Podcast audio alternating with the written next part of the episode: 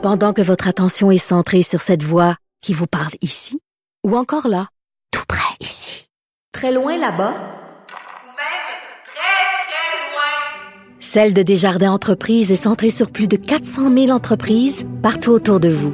Depuis plus de 120 ans, nos équipes dédiées accompagnent les entrepreneurs d'ici à chaque étape pour qu'ils puissent rester centrés sur ce qui compte, la croissance de leur entreprise.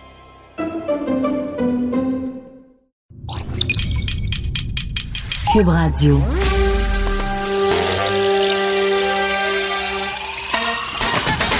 Jean-François Barry. Un été pas comme les autres. Le divertissement radio de vos vacances. Cube Radio. Jean-François Barry.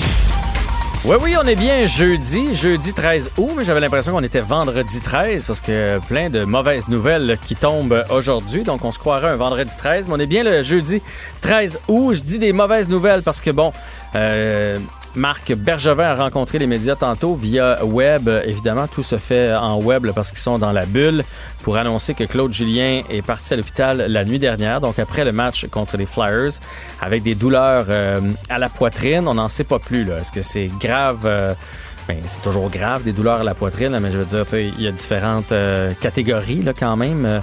alors, on n'en sait pas plus de ce côté-là. Tout ce qu'on sait, c'est que c'est Kirk Muller qui va prendre la place de Claude Julien pour le reste de la série. On ne sait pas combien de temps il va demeurer à l'hôpital. Euh, si jamais on en sait plus, on va vous en parler évidemment. Michel Bergeron, tantôt, va être avec nous pour euh, commenter, lui qui a été entraîneur et qui a aussi fait un infarctus en 1990, va pouvoir nous parler de la pression d'être un, entraîneur.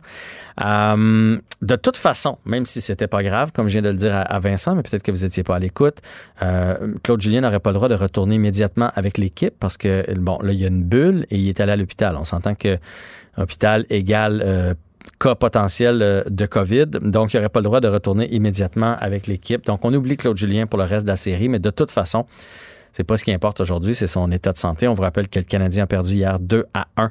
Donc, c'est 1-0 pour les Flyers dans la série. Quand je dis donc que on dirait un vendredi 13, euh, ça fait longtemps qu'on n'a pas vu autant de décès, malheureusement, au Québec suite à la COVID. Le bilan, 6 nouveaux décès aujourd'hui. On est repassé par-dessus les 100 cas avec 104 personnes infectées. Bon, faut pas, faut pas euh, virer fou. On a déjà euh, vu plus haut, mais on aimait bien ça que ça se tienne en bas de 100. Deux personnes de moins à l'hôpital et trois personnes de plus aux soins intensifs. On a quand même réalisé 15 000 cas. Donc, tu sais, on a testé 15 000 personnes pour en trouver 104. Euh, rappelons-nous que dans le gros de la COVID, on testait à peu près 6-7 000 et on trouvait 5, 6, 700 cas. Donc, c'est quand même, c'est quand même un, ratio intéressant. Euh, mais euh, d'autres petites mauvaises nouvelles qui arrivent à gauche et à droite. À Joliette, il y a un CHSLD euh, qui, est infecté aussi. Heureusement, ils ont réussi à contenir ça et je pense que c'est ce qu'on a appris de la première vague, c'est de ne pas promener notre monde, de garder ça dans les ailes. Et donc là, il y a une partie, une section CHSLD où il y a eu des cas dans lesquels il y a 43 patients, il y en a 20 qui ont la COVID présentement. Trois employés aussi qui ont été infectés, mais on, dit là que, maintenant que tout est séparé, ça ne s'est pas, promené d'une place à l'autre. Euh, et toujours dans des foyers d'éclosion, celui qu'on entend le plus jaser aujourd'hui parce que, bon, c'est dans un super, super, super, supermarché, hein, c'est gros. C'est dans un Costco à Le Bourgneuf. Huit employés qui ont été testés euh, positifs à la COVID euh, au mois de juillet. Évidemment, ces employés-là sont en quarantaine présentement et tous les employés du Costco sont invités à aller se faire tester. On parle de, attendez, j'ai ça dans mes notes ici, on parle de 450 personnes qui travaillent à cette succursale-là. On dit que la santé publique dit qu'il n'y a pas vraiment de gros risques. Ça ne veut pas dire qu'il n'y a pas de risques, mais de gros risques pour la population, puisque bon, tout le monde avait son masque et tout et tout, donc ils se sont probablement infectés entre eux autres à la pause ou, je ne sais trop. Là, on va en savoir plus euh, prochainement. Mais pour la population comme telle, le Costco a été euh, est toujours euh, désinfecté.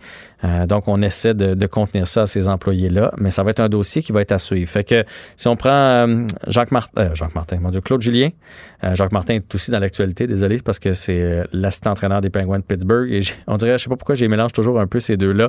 ils sont arrivés dans la Ligue nationale en même temps et lui a perdu son travail. ça a été annoncé par les Penguins de Pittsburgh.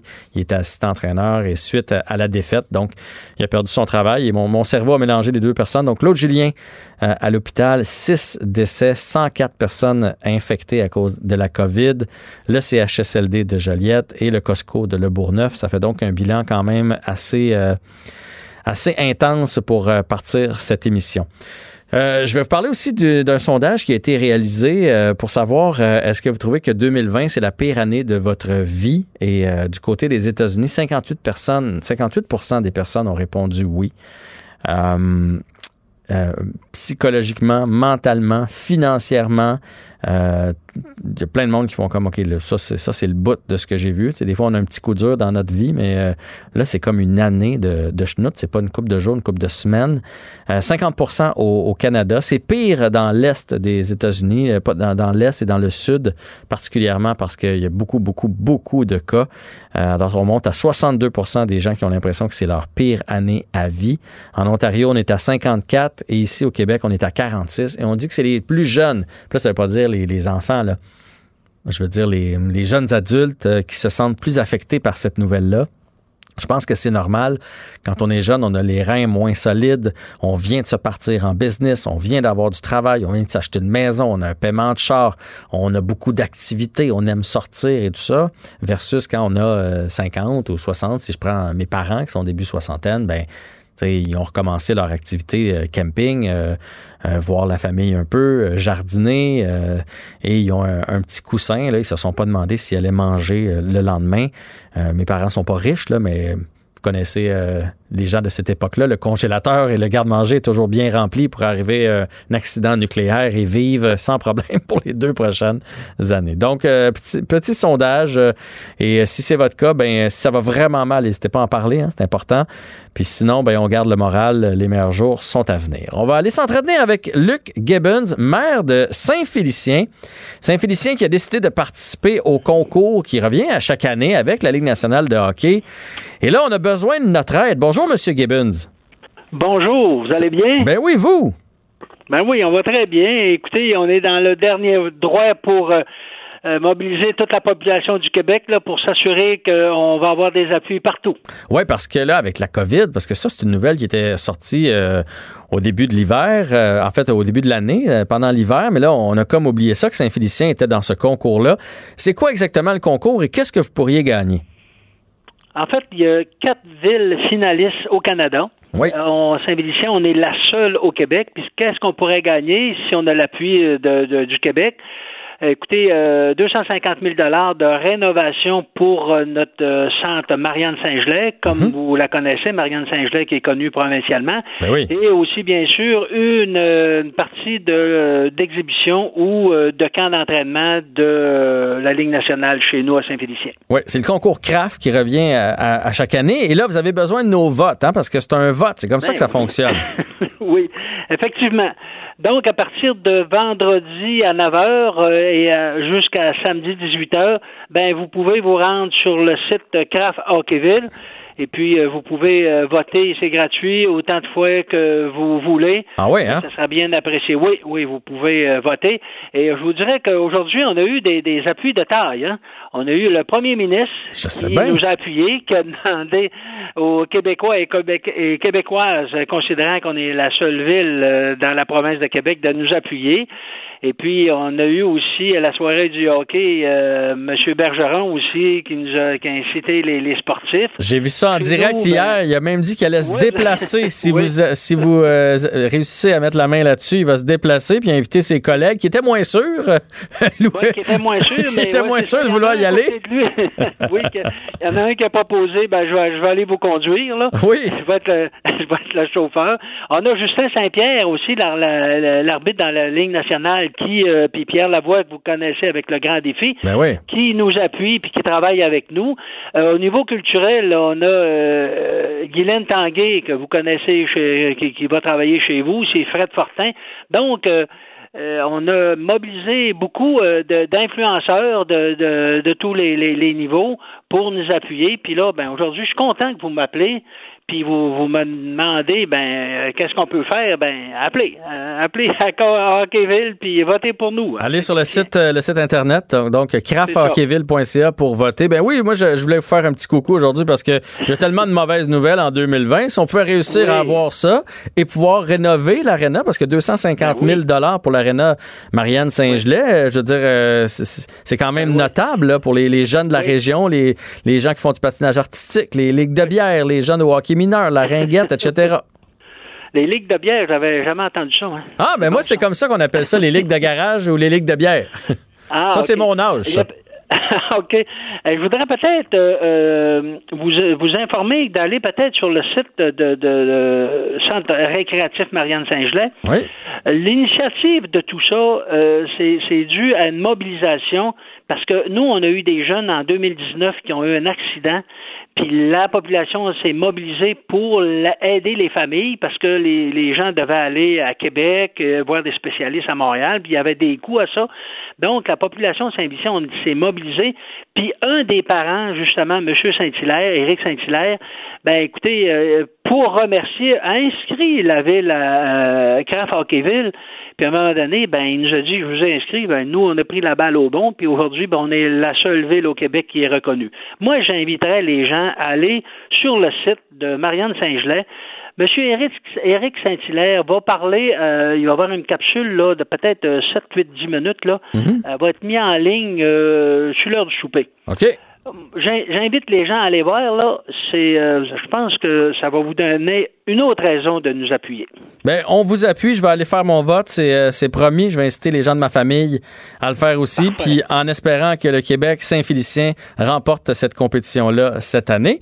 Euh, pendant que je vous ai au, bout du fil, euh, M. Gibbons, et je rappelle pour les gens, donc vous êtes maire de Saint-Félicien, comment ça s'est passé avec le tourisme? Parce que moi, en tout cas, ma famille, ma soeur, ma mère sont allés faire un tour. Ma fille aussi sont allés faire un tour au Saguenay-Lac-Saint-Jean. Comment ça s'est passé? J'imagine qu'il y a eu beaucoup, beaucoup de Québécois qui ont visité votre belle région? Oui, on a eu beaucoup de Québécois, mais vous comprendrez avec euh, les, les, euh, les, règlements euh, sanitaires, ben écoutez, comme nous avec le jardin zoologique, ben c'était en fait coupé de la moitié là. Il y avait mhm. des sens uniques, il y avait des. on a eu quand même du monde. Puis je voudrais remercier les gens de Montréal puis les gens de votre secteur de venir nous visiter. c'était bien apprécié, mais on a eu quand même une baisse. Ah, ça a été une baisse finalement. Une baisse en fait ben, dans, les, dans les attractions, mais pas nécessairement au niveau du nombre de touristes, c'est ça? Non, c'est ça, exactement hmm. ça. Est-ce que vous avez des... vous, comprendrez que chez nous aussi, avec euh, les Français, ben les Français actuellement, là, normalement au mois d'août, septembre, octobre, il y avait beaucoup de Français qui venaient visiter notre belle région, mais là, on n'aura pas ça, là. Non, ça c'est sûr et certain. Fait que, euh, tu sais, là, somme tout, là, euh, la saison touristique, là, c'est sûr qu'elle est moins bonne que les autres années. Ah, ben, je suis triste d'entendre ça. Je pensais que vous alliez me dire que ça avait été extraordinaire. Au moins, vous n'avez pas eu de problème comme en Gaspésie. Il n'y a pas eu de, campeurs qui, ont vidé leur fosse septique dans le lac Saint-Jean et tout ça, là. Vous n'avez pas eu ces problèmes-là? Non, on n'a pas eu on a eu quand même du monde. Je vous dirais pas qu'on n'a pas eu de monde là. On a eu les, mais euh, tu sais, c'est pas comme les autres années là. OK. Mais on va, on va s'en sortir, puis on va être prêt pour l'an prochain. Puis je pense qu'il faut garder espoir tout le monde, là, puis on va se relever de tout ça. Oui, mais on n'a pas le choix de penser comme vous, puis de regarder par en avant. Fait que merci beaucoup. On vous oublie pas. Je vais essayer même de faire un petit post sur mes médias sociaux pour euh, Saint-Félicien pour qu'on gagne le concours Craft Hockeyville pour avoir 250 000 pour votre arena et aussi un match d'exhibition de la Ligue nationale de hockey l'an prochain. Merci, c'est apprécié et bonne fin de journée à tout le monde. Grand plaisir. Luc, Luc Gibbons, pardon, maire de Saint-Félicien, qui était en ondes avec nous aujourd'hui. Le, commentaire de Olivier Primo, un entrepreneur pas comme les autres. Eh bien, c'est Olivier Primo en ce jeudi après-midi. Comment vas-tu, Olivier? Ça va super bien, toi? Ben oui, ça va bien, ça va bien. Évidemment, on voulait revenir euh, sur le match du Canadien d'hier, euh, qui quand même aujourd'hui euh, tombe à, un second rang avec ce qui vient d'arriver avec Claude Julien. Veux, veux pas, ça met les choses en perspective. La santé de quelqu'un versus un match de hockey, les erreurs qui ont pu se, produire, ça, ça nous permet de relativiser tout ça. Ça nous permet de réaliser que c'est juste un jeu qu'on prend très au sérieux tout le monde. Lui, le premier, d'ailleurs. Exactement, oui, exactement. Il n'est pas là pour rien, là? Mais euh, non, exactement. Mais euh, j'espère qu'il va se, il va se rétablir très rapidement. Et je trouve ça plate parce que hier, je disais que j'étais rendu un fan de Claude Julien en série. Fait que j'espère qu'il va se remettre rapidement et qu'on va passer à travers ce ronde-là. Je pense que ça va motiver les joueurs. Euh, puis on tu, crois, tu crois que c'est l'effet que ça va avoir? Hein? Les gars vont comme euh, un peu à la lancer compte. On fait des blagues avec ça, de, ben, pas des blagues, mais une référence à ça. Mais Gilles Guilbeault, dans la troisième série, avait eu un infarctus au moment où il était entraîneur de Team Canada. Puis il était sorti de l'hôpital en robe de chambre. Il avait été motivé les troupes dans le vestiaire. Fait que toi, tu penses que ça peut avoir cet effet-là sur les joueurs? Exactement. Et là, je connais pas du tout la, la, la, la, santé de Claude Julien en ce moment, mais je suis sûr que lui aussi, il veut que ses joueurs euh, performent. Puis ça me surprendrait même pas. Euh, tu connais le monde du sport, là, qu'il y a un petit message de motivation si Claude est capable pour ses joueurs. Puis je pense que les joueurs vont apprécier euh, de, de, jouer pour leur coach. Mm-hmm. Puis tu entends le ton de ma voix, je trouve ça plate. Parce qu'aujourd'hui, je voulais te parler qu'on avait quand même joué une très bonne partie hier. Puis là, j'ai, j'ai, oui, j'ai le goût d'en parler, mais en même temps, je viens de l'apprendre là, ça fait 15 minutes moi aussi. Je trouve ça bien plate, que j'espère qu'il va bien aller. Mais on peut en parler quand même. Puis juste, ah moi, j'ai, j'ai suivi ça avant de rentrer euh, en onde. Il y, a personne qui dit là, qui est entre la vie et la mort. Hein? C'est un malaise qui a eu une douleur, en fait, une douleur à la poitrine. Donc, douleur à la poitrine, là, ça peut être causé par le stress. Moi, j'ai quelqu'un dans ma famille qui est allé à l'hôpital, douleur à la poitrine, puis ont dit c'était passager, puis il est ressorti. Là. Ça peut être de l'arythmie. Ça veut pas dire qu'il est bloqué, qu'il va avoir des pontages, puis qu'il va en mourir. Fait que, euh, oui, on n'espère pas que c'est ça. Nos pensées à la famille, à, Claude Julien, mais partez pas. Tu sais, je veux pas de, rumeurs sur son cas et tout ça. Partez pas en peur. Et la raison, entre autres, Olivier, je sais pas si as entendu ça plus tôt dans mon émission, mais la raison pour qu'on est sûr qu'il reviendra pas dans la série, oui, c'est sûr que quand ça arrive, ces histoires-là, on n'a pas envie de le retourner dans cette job stressante. Mais en plus de ça, à cause du protocole, il n'aurait pas le droit de revenir. Parce que là, il est allé à l'hôpital. Fait que c'est minimum 4-5 jours avant qu'il puisse rejoindre la bulle. Fait que là, on va être déjà rendu au match 3 ou au match 4 ou au match 5. Fait que fait qu'il y a tout ça en compte euh, cette année. Exactement. Puis j'ai vu aussi plusieurs personnes là, écrire euh, il ne reviendra pas, ça a été grave et qu'il annonce qu'il ne reviendra pas, mais c'est ça, j'allais parler du protocole.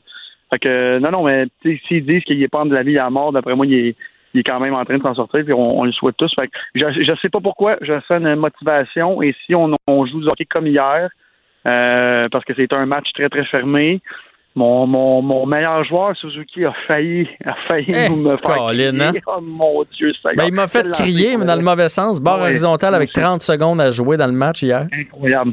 Incroyable. Puis toujours bien placé. Euh, à part Joe Drouin qui était effacé et euh, euh, absent complètement, je pense qu'on a joué une très bonne partie de hockey. Carey Price, solide. Notre premier trio est là.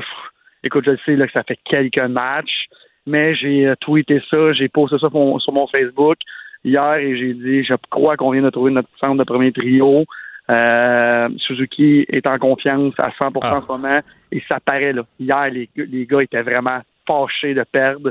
Et euh, écoute, je suis pas loin mais, fâché, mais, euh, mais en même temps, euh, réaliste. Hein? Il y a plusieurs joueurs qui ont dit on vient de réaliser qu'on peut jouer avec eux. Je pense qu'eux-mêmes avaient un peu le doute dans la tête. Puis là, ils font comme parfait. On sait comment les prendre maintenant. Un 4 de 7, c'est long. C'est une guerre de stratégie, de psychologie. C'est autre chose qu'un 3 de 5. Là. 100% Et je ne sais pas si tu as remarqué au début de la partie, euh, le gardien de l'autre côté, Hart, qui était en train de s'étirer près du milieu de la patinoire avec Carey Price. Mhm. Et quand il s'est levé, il l'a regardé, il a donné un petit coup de... Je sais pas qu'est-ce qu'ils se sont dit. Price l'a regardé, euh, a fait un petit, euh, un petit oui de la tête, mais n'a pas répondu. Je sais pas qu'est-ce qu'ils se sont dit, mais on sait que le gardien des, Flyers, Carey Price, c'est son idole. et c'est toute une partie qu'il a, gardé hier comme, ça, ah, c'est ce qui m'inquiète le plus. C'est ce qui m'inquiète le plus, Olivier, parce que dans la série contre les Pingouins, on n'a pas d'attaque, le Canadien, on va se le dire. Là. Euh, Matt Murray a été généreux. Puis euh, Carter Hart le sera pas. Il va falloir travailler nos buts. Puis ouais, ça va être ça va être vraiment plus difficile. Ça prend le réveil de Drouin. Euh, Drouin, je, écoute, je suis en train de ah. prendre en grippe, surtout quand on regarde ce que Sergachev fait avec Tampa Bay, mais Domi aussi, là, qui arrête de jouer à la peste, puis qui joue au hockey un peu. Euh, Armia, ça serait le fun qui, qui contribue à son tour. Bref, il y a Tatar, ah mon Dieu, Tatar, il est pas là, mais pas là pantoute. Là, Tuna Tatar dans sa canne de thon présentement, puis il n'y a pas personne qui l'a ouvert. Là, fait que, fait qu'on a besoin, on a besoin d'un peu d'attaque si on veut passer à travers les, les Flyers. Il faut, il faut, euh, il faut marquer des buts. Euh, je pense qu'on a un premier trio pour le faire, mais encore une fois, il faut que nos gros joueurs qui comptaient, qui, faisaient des points, comme Domi, comme Gallagher, comme tous ces joueurs-là, comme Drouin, il faut qu'il marque. Puis Domi, c'est pas une peste, faut arrêter, faut, faut qu'il arrête de penser ça. C'est correct, là, qu'il a une grande gueule puis tout ça, mais c'est qu'on l'a vu, il est capable de faire des points. Ce qu'on veut, c'est des points, c'est pas des deux minutes puis euh, euh, faire assemblant qui est tough. C'est pas ça qu'on veut. Là. On veut qu'il fasse des points.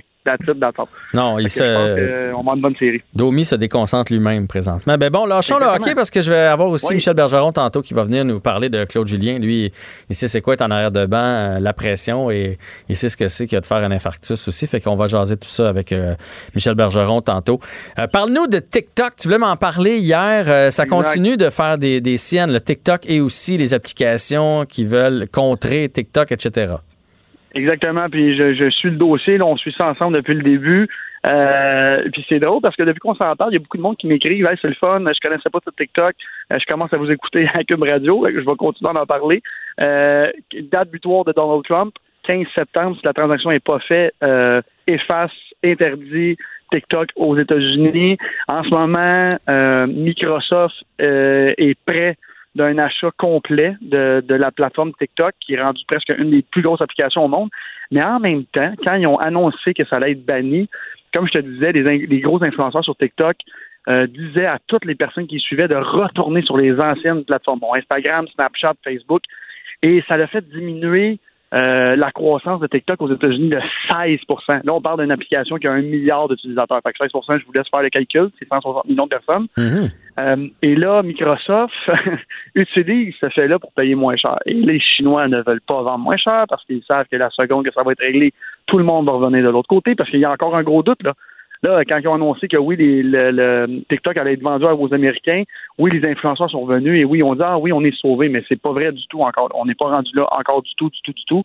Et on sait, pour ceux qui ont déjà fait des grosses transactions, c'est compliqué. Là. là, on parle pas de petites transactions, on parle de transactions de plusieurs milliards de dollars. Et pour Microsoft, qui est rendu un, excusez l'expression, un vieux brand pour les jeunes, euh, tout le monde veut que Microsoft se rajeunisse et pour eux autres, c'est la c'est le Graal. j'ai vraiment, vraiment hâte de voir tout ce qui va se passer avec ça parce que c'est vraiment bientôt, c'est dans un mois. Et pour conclure une grosse transaction comme ça, c'est vraiment pas fait. Alors, je vais vous tenir au courant sur mes médias sociaux parce qu'on finit demain. Fait que je suis triste, je pourrais plus euh, continuer ce dossier-là avec toi. Mais euh, j'ai bien hâte de voir qu'est-ce qui va se passer avec ça parce que c'est tellement rendu gros TikTok. Et là, tout le monde en parle et même toi, on s'en parlait. Ton mhm. fils est là-dessus. Ben oui. ça a frappé le Québec. Ben Exactement. Ça a frappé le Québec et le Canada de plein fouet les États-Unis. Et euh, je vais te dire, bien franchement, ton fils, tu lui dis que TikTok va s'effacer, il va avoir un petit une ou deux semaines un peu triste. Parce que les, jeunes, surtout en bas de 25 ans, vont sur TikTok de 12 à 20 fois par jour. C'est énorme. Fait que pour des, annonceurs, c'est gigantesque. Ils, rejoignent une clientèle qui est très difficile à rejoindre. Alors, euh, c'est ce qui se passe avec TikTok en ce moment. On va voir d'ici le 15 septembre. Parfait. Puis on va parler un petit peu de la SAQ aussi. Ah. Euh, aller faire des provisions parce qu'à partir de dimanche, il y a 3400 produits qui vont, qui vont monter à la SAQ. Il y en a quand même 350 qui vont descendre. Hein. Cette nouvelle-là, personne n'en parle, mais bon, c'est sûr que c'est 10% versus 3400, mais 350 produits qui vont descendre. Euh, bien des gens qui s'entendent pour dire que c'est une hausse qui est très mal vue présentement parce que d'un, ils ont fait beaucoup d'argent pendant la pandémie. Et comme présentement, le marché de l'alcool est même en baisse, on, devrait avoir des baisses et non pas des hausses si on suivait vraiment le marché? Jean-François, moi, je voulais te parler même pas de la hausse de prix. Je voulais ah hein? utiliser la hausse de prix pour parler de la SAQ en général. Ben, vas-y. Moi, la SAQ, j'ai jamais compris, surtout depuis que j'ai un bar, j'ai jamais compris pourquoi c'était pas euh, comme aux États-Unis, euh, comme plusieurs places dans le monde que tout le monde peut vendre de l'alcool dans le fond avec une licence parce que c'est tellement, puis je vais vous le dire vraiment franchement, c'est tellement stupide le monopole de la SAQ parce que comme moi dans mon IGA, il faut que je passe par la SAQ pareil. Fait qu'ils mhm. chargent des taxes pareil ils encaissent des taxes pareil. Fait que je vais vous donner un exemple, c'est vraiment grossier comme exemple. Je vais y aller avec des chiffres là, euh, à peu près, ben, pas si loin de la vérité. Alors, j'achète une bouteille de vin de l'Espagne, je paye 1 la SAQ la revend 8 Alors, il y a une énorme, énorme taxe. Alors, mettons, moi, je veux vendre mon vin, je le vends à la SAQ, la, SAQ le revend au marchand, qui est un IGA, mettons 8 ou 9 pour que nous, on puisse le revendre 11 ou 12 au prix de la SAQ, d'un marchand euh, d'alimentation ou de dépanneur. Et c'est la même chose à la SAQ. Alors, pourquoi mon questionnement est demain matin, la SAQ deviendrait publique? Je veux dire, tout le monde pourrait avoir, pourrait avoir euh, un point de vente d'alcool. ils vendraient dix fois plus d'alcool. J'exagère, mais je veux dire, ils en vendraient beaucoup plus parce que tout le monde voudrait dans son dépanneur ben, le vin de la SAQ, de la vodka, euh, peu importe, les points de vente seraient gigantesques. Il y a plus de 7000 points de vente de dépanneurs et épiceries au Québec. Et je, là, je, je, pense que c'est à peu près 400 ou 450 SAQ. Fait que vous voyez la différence de points de vente. Imaginez toutes les épiceries et tous les dépanneurs s'ils pouvaient vendre de la vodka, euh, du vin de la SAQ, comment la SAQ ferait beaucoup plus d'argent et l'État irait chercher beaucoup plus de taxes? Parce qu'en ce moment, je te l'ai expliqué l'autre fois comment ça fonctionne. Il y a un vin qui est, euh, qui est euh, spécifiquement fait pour les épiceries, les, les, les dépanneurs, et il y a du vin qui est fait spécifiquement pour la SAQ. Mais si on pouvait, comme marchand IGA, je vais vous donner encore un exemple, vendre de la vodka, euh, du gin, euh, du vin de la SAQ, nos chiffres d'affaires, premièrement, augmenteraient drastiquement, et deuxièmement, les chiffres, le chiffre d'affaires aussi. Et Eux autres, ils ne perdraient pas de scène, la SAQ, c'est ça que tu veux dire. Dans le ben fond, ils toucheraient leur ben taxe quand même. Ben oui, exactement. Hmm. Le seul truc, et je comprends, c'est les employés de l'État, qui ont tous des très, très bons jobs, et c'est parfait comme ça. Ça, ça, ça, ça, ça produit énormément de, très bons jobs bien payés, mais en même temps, l'État ferait encore plus d'argent en vendant dans des points de vente comme chez nous, dans un Géo ou un Super C ou peu importe, et dans des dépendances. c'est ça mon questionnement en ce moment. Fait quand je vois l'augmentation de prix, moi, pour le vrai, ça me dérange pas vraiment parce que oui, l'alcool augmente un peu, un peu partout dans le monde, mais en même temps, si la SAQ, si j'étais dirigeant de la SAQ, tout de suite, je, mettrais ça public pour tout le monde. Les points de vente feraient x10 puis x15. Alors, tout de suite, on vendrait beaucoup, beaucoup plus et on absorberait, on, récolterait beaucoup, beaucoup plus de taxes euh, du côté du gouvernement. Il y a beaucoup d'études qui sont en, qui sont en cours depuis dix ans, mais du côté de l'État, on se comprend qu'ils ont un peu peur parce que c'est jamais arrivé. Mais aux États-Unis, le modèle le montre. Il y a beaucoup, beaucoup, beaucoup plus d'alcool par habitant qui se vend parce que tu peux l'acheter euh, au dépanneur, tu marches sur le bord de la beach, euh, dans les petits les petites épiceries, ils ont exactement tout ce qu'on a. Ils vendent moins cher, mais ici au Québec, ils pourraient quand même contrôler les prix en supermarché et en dépanneur. Et c'est ce que je me demande. Fait qu'à la place de monter les prix, pourquoi ils n'en vendent pas plus? C'est ma question. Fait que, euh, ouais, je comprends, je comprends. Est-ce que je comprends aussi leur monopole, les employés, tout ça, mais il n'y a pas justement un, un point de vue de pouvoir contrôler tout ça? Parce qu'à un moment donné, consommer trop d'alcool, c'est c'est pas mieux non plus. Puis là, mettons dans ton épicerie, là, ça veut dire que la petite caissière, là, parce que souvent c'est une petite caissière ou un petit commis qui est là. Bon, puis là, euh, mon jeune de 17 ans qui arrive avec sa bouteille de vodka, là, euh, faut qu'elle carte, là. Fait que ben, euh, ça, ajoute une petite lourdeur, non? À 100% mais je pense qu'en ce moment, on est vraiment. Puis je, vais parler chez dans notre chaîne, chez G, on est vraiment surveillé des inspecteurs qui passent souvent. Puis il y en a aussi qui passent dans la SAQ. Là. Je veux dire, il y a des personnes qui vont là avec des fausses cartes ou peu importe, les petits jeunes qui vont acheter à la SAQ. Euh, puis je, pense que c'est pas le, fait de vendre plus d'alcool, c'est d'avoir plus de points de vente et plus de variété. Hmm. Alors, on va donner la bonne vieille exemple de la Smirnoff que tout le monde boit ou tout le monde a déjà bu dans sa vie, la vodka. Imagine si on peut la vendre tout partout dans les dépanneurs et dans les épiceries, comment la SAQ ferait plus d'argent et l'État ferait plus d'argent. C'est ce que je me demande depuis le début, pourquoi ça ne fait pas ça. Je comprends qu'ils veulent garder toutes les marges, mais au volume, c'est garanti à 100% qu'il y aura un beaucoup plus, beaucoup plus gros volume de vente pour la SAQ. Puis en, ce moment, les jeunes tu me dis qui vont à l'épicerie, pour, euh, je veux dire que c'est compliqué aller à la SAQ pour avoir euh, si t'as pas 18 ans ou peu importe, c'est aussi compliqué à l'épicerie. C'est juste qu'il n'y a pas de, de, de spiritueux qu'on appelle le vodka, les, alcools de base. Mais maintenant, ils ont tellement de grandes variétés. Tu vas au dépanneur ou dans une épicerie, la variété d'alcool est rendue presque aussi grosse que dans un SAQ. Fait que je pense pas que ça serait un gros tu peux pareil. Ben, écoute, c'est pas ça que je veux dire, mais. Mais non, mais c'est ça pareil. C'est ça pareil. La modération bien meilleur Quelqu'un qui veut. Non, mais je veux dire, quelqu'un qui veut, il n'y a, pas besoin de la SAQ, il est capable de trouver de l'alcool. Ben, Jean-François, je vais te poser la question à toi. Est-ce que tu aimerais mieux acheter ton, ton bon vin ou ta bonne vodka dans une épicerie ou dans un dépanneur ou faut que tu sois absolument obligé d'aller dans une SAQ? Ben écoute, si la SAQ est fermée, je comprends. Mais moi, j'aime, moi, moi, je, suis un amateur de vin. j'aime ça me promener dans les rangées. Moi, moi, je triple. J'ai vraiment du plaisir quand je vais à la SAQ. Je prends mon temps, je lis des étiquettes, je demande des conseils. Tu comprends? Euh, Quand je fais mon épicerie, je ramasse ma boîte de céréales, je ramasse mon carton de lait, puis je ramasserai ma bouteille de vin. Ça irait un petit peu plus vite. Tu comprends ce que je veux dire? Ben, oui, à 100% mais en même temps, euh, à l'époque, on avait un, IGA à Sainte-Martine et à Sainte-Martine, il n'y avait pas des SAQ. Alors, on avait un comptoir SAQ dans notre épicerie. Mhm. Euh, il n'y en a pas beaucoup au Québec. C'est sûr qu'il y a une moins grosse variété de vins, puis la SAQ fait exprès parce qu'ils veulent qu'ils se déplacent dans les gros vins, la SAQ sélection et tout ça. Mais mes clients, là, la première chose qu'ils me disaient, enfin, je suis plus obligé d'aller à la SAQ avec des heures pas possibles. Je viens ici, je fais mon épicerie. Alors, s'il y avait une épicerie, un SAQ sélection dans ton épicerie, je pense que tu serais aussi content. Mais je, je, comprends super bien ce que tu me dis. Puis je suis allé aux États-Unis, puis effectivement, eux autres, ils ont des belles sélections de bouteilles, là, puis je prends mon temps à l'épicerie. Je, je, comprends, mais tu me demandais, moi, moi j'aime ça, le, le, décorum de la SAQ, là, je déteste pas ça. Puis, mais je comprends, que je, suis peut-être une race à part. Tu sais, j'ai un cellier, je collectionne du vin un peu. Euh, quand je vais des fois à la SAQ dépôt, là, puis le monsieur ou la madame, le panier est plein, puis là, il s'obstine sur le vin à, à 12,95. On prend celui-là ou on prend l'autre à 13,95? D'après moi, le 13,95, ils se gardent, Ginette. Là, tu fais comme eux autres, eux autres, ça changerait rien. Ou, leur, vin serait une place ou un autre. Ils, veulent, ils veulent le feeling que ça donne, puis boire du vin. Fait que euh, tu me demandais mon avis à moi, mais moi, je suis peut-être euh, une petite bébête à part, là. Ben, écoute, j'aimerais savoir le, j'aimerais ça savoir vraiment la vraie étude, combien il y a de personnes qui vont à la SAQ qui collectionnent les vins comme toi? Regarde, moi, c'est les cartes d'hockey et les souliers, toi, c'est le vin. Fait que je te comprends. Mais en même temps, je pense que le grand public, parce qu'on vise le grand public, euh, je pense que tout le monde apprécierait beaucoup. Et moi, je l'ai vécu dans, mon, dans ma petite épicerie, dans mon petit village. Le monde a vraiment aimé. Euh, fait que c'est ça. Tout ça pour te dire que moi, l'augmentation de vin et la diminution, ça ne change rien. Moi, je comprends pas encore pourquoi euh, l'État, qui est une, une, machine à, pour aller chercher de l'argent, puis c'est bien correct pour payer toutes nos installations, puis nos, notre santé gratuite et tout ça. Mais il faut que ça se paye ces trucs-là, puis je pense que ça serait beaucoup, ça apporterait beaucoup d'argent dans les coffres de l'État. C'est un très bon point. Message reçu. On se reparle demain pour notre dernière. Je te souhaite une eh bonne fin de journée, mon cher Olivier. Pendant que votre attention est centrée sur cette voix qui vous parle ici, ou encore là, tout près ici, très loin là-bas,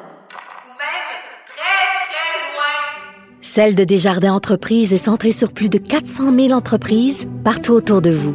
Depuis plus de 120 ans, nos équipes dédiées accompagnent les entrepreneurs d'ici à chaque étape pour qu'ils puissent rester centrés sur ce qui compte, la croissance de leur entreprise.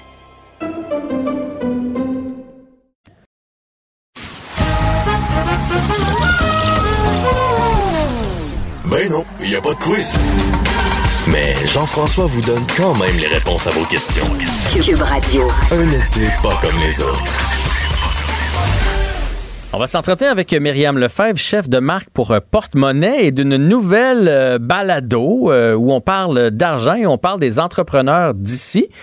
Et il est question aujourd'hui de la ferme Antomo DSP. Bonjour Myriam. Salut, ça va bien? Ça va bien et toi? Oui, super. Ben, moi, j'ai rencontré en fait de vive voix parce que tout se fait par téléphone, mais j'ai parlé avec euh, Maxime Dionne, qui est euh, président CEO de la ferme Antomo DSP. Euh, Peut-être quelques mots là pour que, que tout le monde puisse euh, découvrir cette ferme-là. Une ferme plutôt originale, hein? Vraiment, tout à fait. C'est une ferme qui est en opération depuis 2018 dans la région du Bas-Saint-Laurent, qui est menée par une équipe de trois gars passionnés. c'est en fait la toute première ferme de grillons à grande échelle euh, au Québec. Là, on parle bien de poudre de grillons. Euh, c'est 6200 pieds carrés là-bas qui sont consacrés à l'élevage de ce que les gars appellent comme de, le minuscule bétail, le grillon. Donc, c'est quand même un super beau projet euh, avec la mission, disons, d'enrichir là, avec la poudre de grillon et pas juste de substituer euh, des aliments. Puis eux, ils ont une super belle histoire. Ils ont démarré ça vraiment à petite échelle. Là. Je vous laisse entendre Maxime Dionne à ce sujet-là c'est surtout Antoine, euh, qui est Antoine Saint-Pierre, qui est cofondateur avec moi et chimiste, euh, qui a travaillé beaucoup de ce côté-là. On avait un petit élevage expérimental, ça a parti dans le sous-sol de chez ses parents. Euh, une mention spéciale à sa mère qui a accepté de faire rentrer des grillons. Fait que ça a été, je dirais, au moins une année où ce que ça a été de se faire la main, de commencer à euh, avoir un peu le comportement, commencer à avoir un peu côté taux de survie, voir les éléments qu'il fallait ajuster, qu'est-ce qu'il fallait enlever, ainsi de suite, parce que l'information au départ, le challenge était surtout là, c'est qu'il n'y avait pas grand-chose à se mettre sous la dent.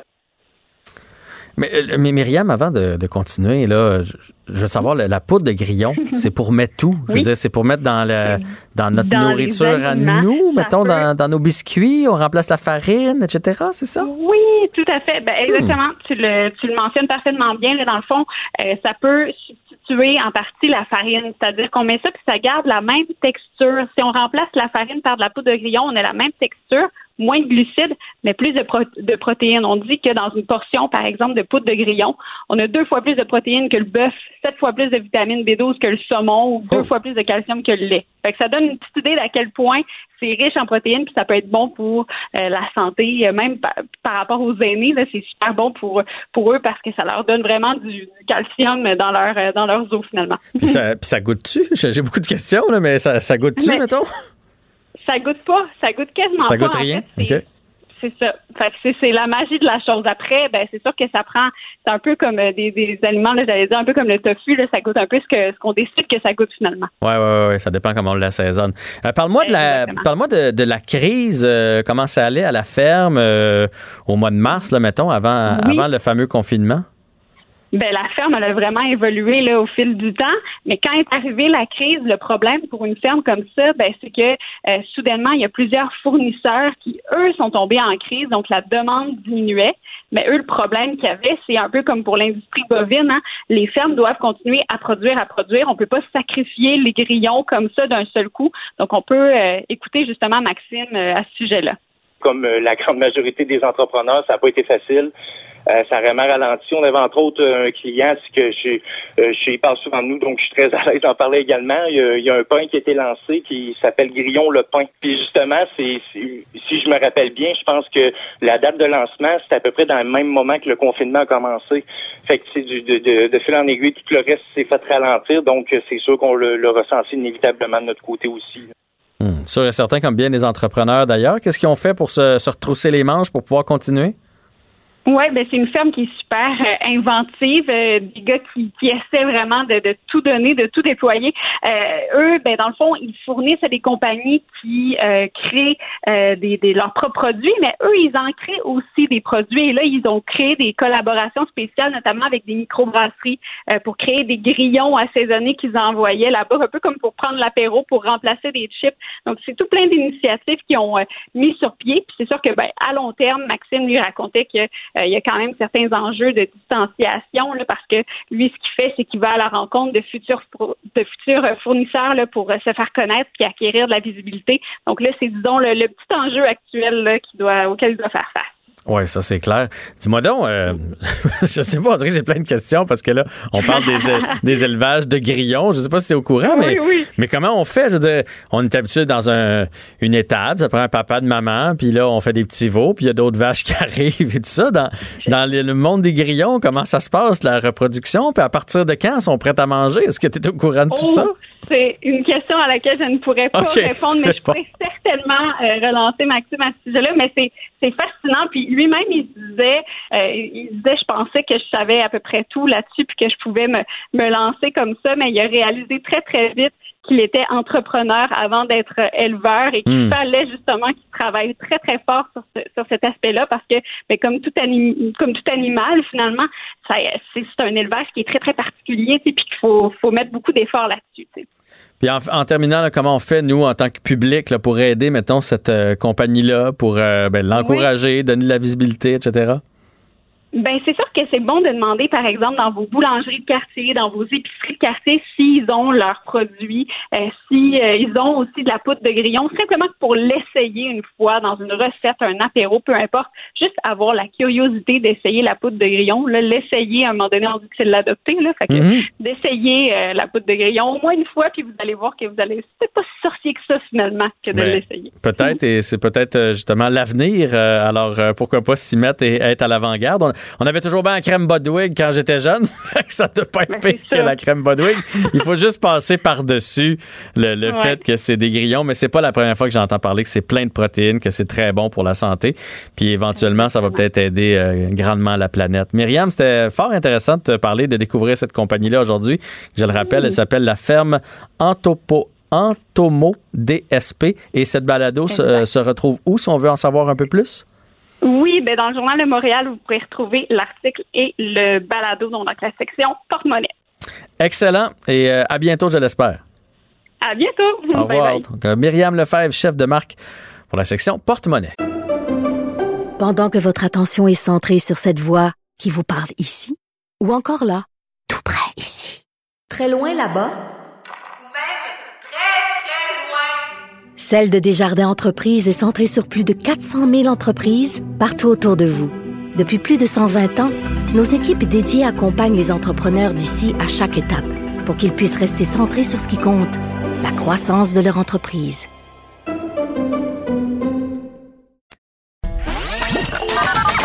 Jean-François Barry. Pour nous rejoindre en studio, 187 Cube Radio. 1877 827 2346. Pendant que je vous parle, je regarde du coin de l'œil le ministre François Legault, le premier ministre, en fait, François Legault, qui se retrouve en Abitibi-Témiscamingue aujourd'hui, euh, qui parle d'un paquet de trucs, mais entre autres du fait que le Québec est fait, est prêt à faire face à une deuxième vague. On a appris de la première, on a l'équipement, etc. Et euh, c'est une bonne nouvelle parce qu'aujourd'hui, euh, bien honnêtement, moi j'étais un petit peu euh, sur la défensive. 104 nouveaux cas, 6 nouveaux décès. Et là, on entend parler de deux nouveaux foyers d'éclosion dans un CHSLD de Joliette, 20 résidents et 3 employés qui, ont, qui, ont, contracté la, la, COVID. Heureusement, on a réussi à garder ça justement, là, j'imagine qu'on a appris de la première fois, dans une seule aile. Et 8 employés aussi d'un Costco du côté de Le Bourgneuf qui ont eu la COVID et là, présentement, évidemment, on demande à la population d'aller se faire tester, mais surtout priorité aux employés, hein, parce que c'est eux qui ont été le plus en contact avec les autres membres de l'équipe. On va en parler tout de suite avec Dr Clément Bocage, médecin à la Direction régionale de la santé publique de la capitale nationale. Bonjour, Monsieur Bocage. Bonjour, ça va bien? Ça va bien, et vous? Très bien. Euh, donc, j'ai pas raison de paniquer là, avec la, hausse des cas, les décès, les foyers d'éclosion. C'est juste normal. Jusqu'à un certain point, on s'attendait à ça et on est prêt. Alors, dans ce qui concerne euh, plus Costco Le Bourgneuf, évidemment, c'est une situation auquel on peut un petit peu s'attendre. Hein. C'est pas euh, c'est pas anormal d'avoir quelques foyers à l'occasion, mais ça n'implique pas qu'il y, a une perte de contrôle, mais ça peut arriver actuellement de façon concrète euh, au Costco de Bourneuf depuis le 7 août. Donc, depuis six jours, on a eu huit cas COVID-19 confirmés mhm. chez les, travailleurs seulement. Alors, on n'implique pas du tout la clientèle. On parle vraiment de travailleurs, c'est très important à noter. Et puisque ces travailleurs-là, au niveau du Costco, on comprend qu'on parle de 450 travailleurs, on parle de 7000 transactions par jour. Donc, c'est vraiment une grosse boîte. Et pour contrôler ce début de transmission-là, ce qu'on fait maintenant, c'est qu'on recommande aux employés, donc aux travailleurs, d'avoir un test de dépistage de la COVID.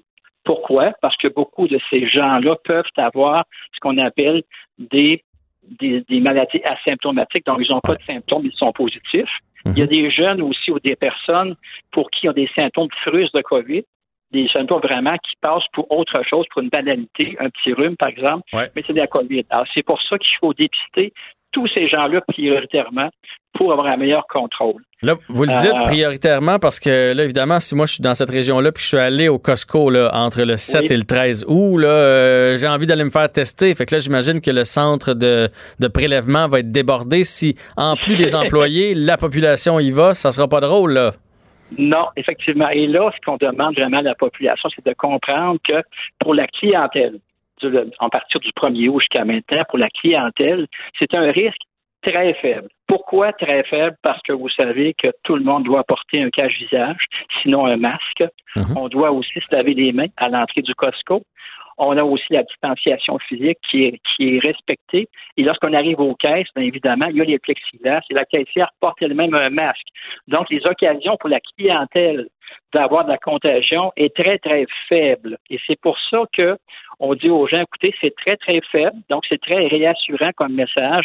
En même temps, le risque n'est pas zéro. Mhm. Alors, pour les personnes de la clientèle qui développent des symptômes, donc qui sont symptomatiques de la COVID, et là, je peux répéter rapidement les symptômes qui sont de plus en plus connus, la fièvre, la toux, les gens qui sont essoufflés, les gens qui perdent soit l'odorat, soit le goût, ce sont des symptômes très importants d'autres symptômes qui sont un peu plus banals, je dirais, mais quand même conséquents, comme la grande fatigue, la diarrhée, par exemple, ou les douleurs musculaires. Donc, les gens qui ont des symptômes chez la clientèle doivent se faire dépister. Les autres, ce n'est pas nécessaire pour éviter ce que vous devez soulever, qui est un goulot d'étranglement là, au niveau des endroits de dépistage. Il y a aussi des laboratoires qui supportent tous ces tests-là. Donc, c'est un appel à la, au calme Et en même temps, ceux qui développent des symptômes, ben, ils savent l'endroit où se rendre. Donc, c'est un peu le message le plus important que je voulais laisser aujourd'hui.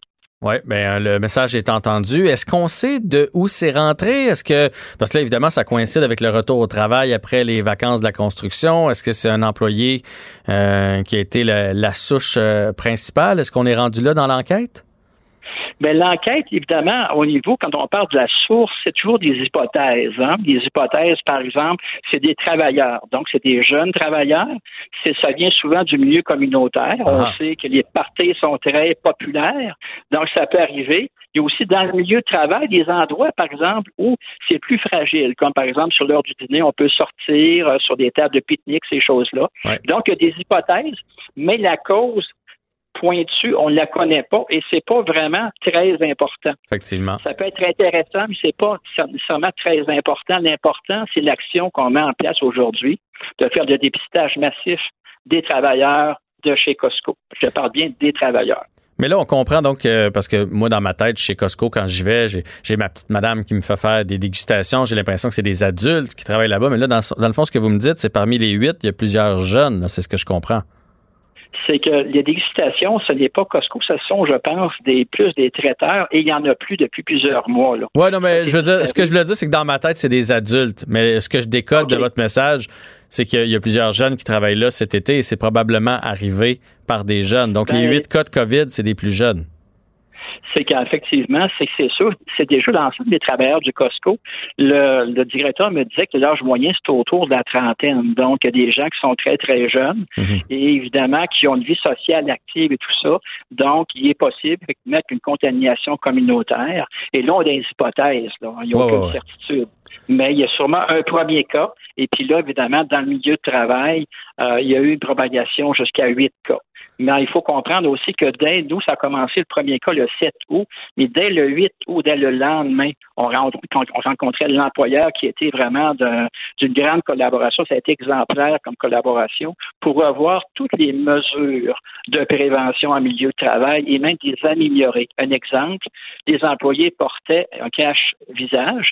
On exigeait qu'ils portent un masque de procédure. Et mhm. d'autres exemples comme ça pour renforcer les méthodes, les mesures de prévention. Donc, tout a été fait et malgré cela, les cas s'accumulaient.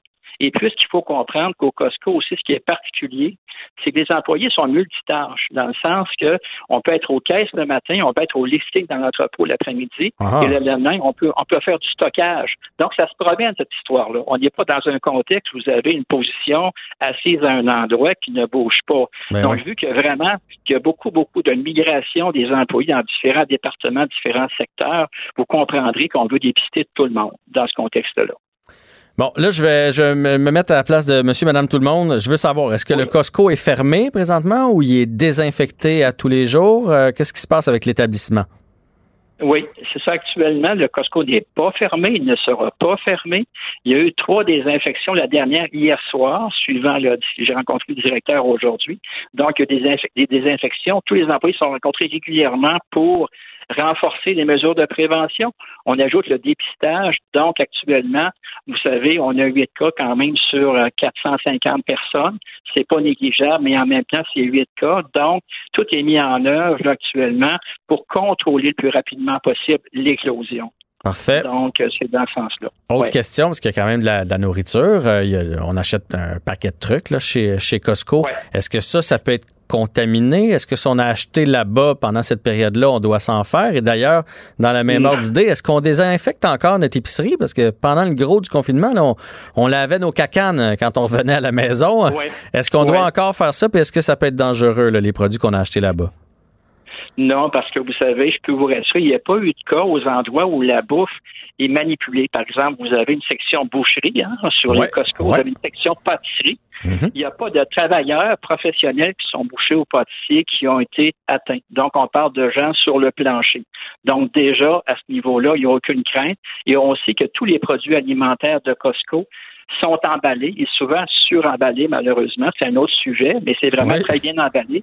Et on sait aussi qu'il y a une section des fruits qui est libre. On peut prendre des fruits, on peut acheter des fruits. Donc, mhm. pour, pour votre question, on fait, on fait ce qu'on fait d'habitude. Pour les fruits, on les lave, qu'on les lave toujours, même en absence de COVID, ce qui est vraiment indiqué.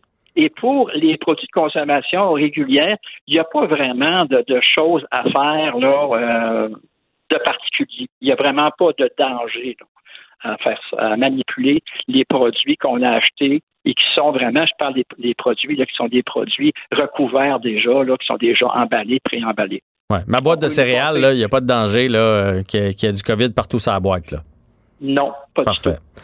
Est-ce que vous savez si, bon, il y a huit personnes, ces, huit personnes-là ont probablement euh, des blondes, des chums, des enfants, euh, mère, père. Est-ce qu'on sait s'il y a eu des contacts indirects? je ne sais pas, il y a un terme là, pour ça. Là.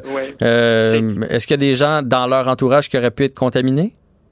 Oui, tout à fait. Il y en a plusieurs actuellement. On est en train de finir l'enquête. On parle de plusieurs dizaines de personnes dans la communauté, quelques dizaines de personnes. Et là, on n'a pas encore les résultats du dépistage massif. Donc, euh, évidemment, comme vous le dites, c'est important que vous le souligniez. Il y a toujours un petit peu des dommages collatéraux. Hein.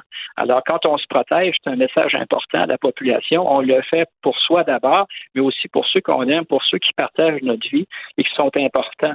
Donc, dans ce sens-là, euh, effectivement, on a beaucoup, nous, on distingue les cas, donc ceux qui sont simples, ceux qui ont vraiment un test positif, et les contacts, ceux qui sont rapprochés d'eux. Donc, on a plusieurs contacts actuellement qui sont en isolement. Alors, parce qu'il faut les isoler, ils ont des contacts avec des cas. Donc, ça, c'est dans l'enquête générale.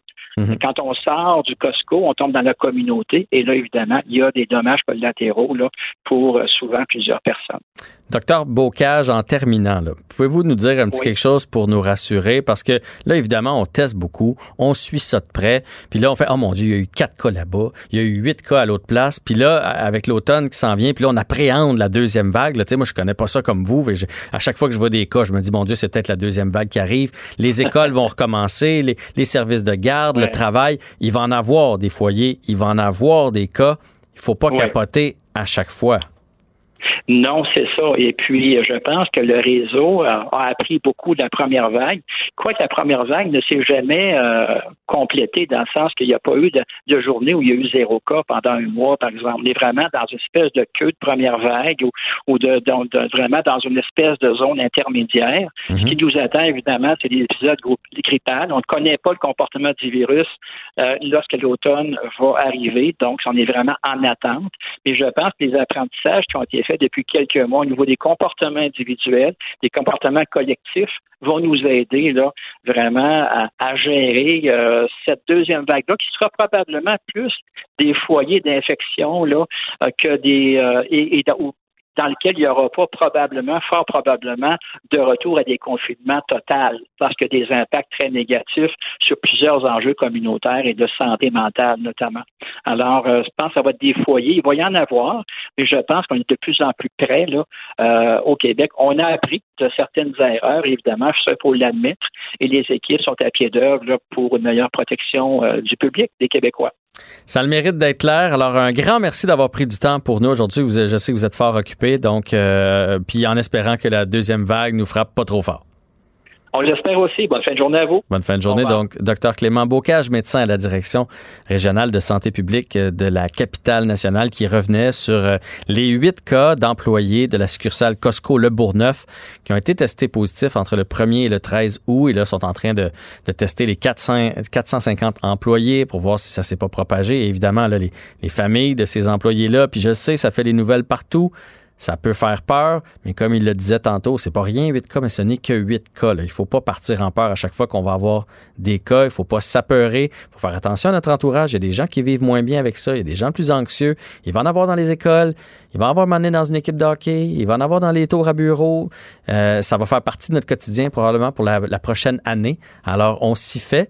Et avant de, avant d'angoisser avec tout ça, là, on, respire euh, par les deux trous de nez. Euh, on revient dans les prochaines minutes avec, entre autres, Michel Bergeron qui va venir nous parler du fait que Claude Julien, euh, je vous le rappelle, a été hospitalisé hier pour des problèmes cardiaques.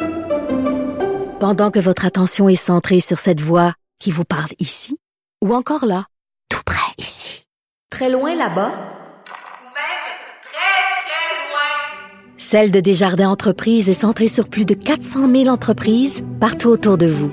Depuis plus de 120 ans, nos équipes dédiées accompagnent les entrepreneurs d'ici à chaque étape pour qu'ils puissent rester centrés sur ce qui compte, la croissance de leur entreprise.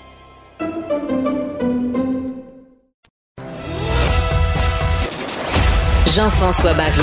Un retour à la maison aussi rafraîchissant que votre air climatisé dans le tapis. Cube Radio. Un été pas comme les autres. Le, le commentaire de Félix Séguin, un journaliste d'enquête pas comme les autres. Félix Séguin qui va d'un sujet très intéressant aujourd'hui, les fausses nouvelles, les fake news et les véritables victimes de tout ça. Je sais pas c'est quoi ton angle, mais je te dirais, en fin de semaine, Félix, il y a eu une espèce de fake news comme quoi il y avait eu une grosse manifestation anti-masque en Allemagne, je pense. Puis là, finalement, ils se sont rendus compte que c'était pas en Allemagne, pas en toutes les images. C'était une affaire en Belgique, puis ça avait juste pas de bon sens. Après ça, il y a eu la manifestation à Montréal où les gens ont copié-collé la foule, puis on se rendait compte, un peu comme dans Où est Charlie, qu'on retrouvait les mêmes personnes, les mêmes vélos un peu plus loin dans la foule. Ils voulaient, ils voulaient montrer que ça avait été plus gros. Puis là, je me suis mis à écrire un peu... Euh, aux gens sur Facebook en disant c'est pas vrai, c'est pas vrai. Mais à un moment donné, j'ai perdu patience. Il y a bien trop de monde qui pensait que c'était la réalité. Tu peux pas, je, je réussissais pas à convaincre tous les gens qu'il était en train de se faire avoir. Fait que les fake news, c'est un véritable problème. Mais c'en est, c'en est un énorme. Puis la, la, nouvelle dont on va parler aujourd'hui fait le pont entre euh, presque toutes les fake news que l'on a entendues sur euh, la pandémie du nouveau coronavirus et puis les conséquences de celle-ci. Là, je note en italique, et je souligne en caractère gras, souligné trois fois, je, comme on dit, euh, j'appuie très fort sur le crayon ou sur la parole pour dire que là, c'est pas un constat frivole tout ça, c'est une étude du euh, American Journal of Tropical Medicine and Hygiene. Alors, c'est 800 personnes, Jean-François, qui sont décédées en raison de la désinformation qui est reliée à la COVID-19 dans le monde au cours des trois premiers mois de 2020. Imagine, là, on est en train de faire un lien euh, causal entre des morts puis la manière qu'ils ont de prendre leur information. Mais qu'est-ce que tu veux dire? Ils sont morts de quoi, mettons? Ben, là, laisse-moi laisse t'arriver. Ah oui, là, tu piques ma curiosité. Vas-y, vas-y, je, suis pendu à tes lèvres savais que je t'aurais avec ça. et moi, et quand, j'ai vu ça, je me suis dit, mais mon Dieu, enfin, un sujet qui va nous permettre de trancher cette question-là une fois pour toutes. Alors, laisse-moi t'expliquer. Le 10 août dernier, euh, il y a une publication scientifique qui vient du journal dont je t'ai parlé, qui a été relayée par la BBC en Angleterre. Euh, et dans cette publication-là, on dénonce 5800 hospitalisations qui résultent de fausses informations diffusées sur les médias sociaux donc 800 décès qui sont avancés. Et pourquoi, justement, pour répondre à des questions, ils sont morts, ces gens-là? Écoute bien, ingestion de méthanol sous forme liquide, produit nettoyant à base d'alcool, parce que les gens croyaient avoir consommé un remède contre le nouveau coronavirus. Et tu te rappelles que l'OMS, l'Organisation mondiale de la santé, a prévenu la population à plus d'une reprise des dangers de la désinformation sur la pandémie, euh, qui, est transmise notamment par les théories conspirationnistes, par les rumeurs.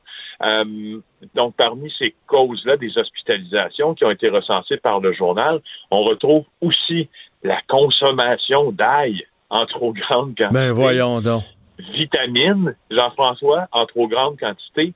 Ingestion d'urine de vache. Euh, je ne sais pas comment dire ça.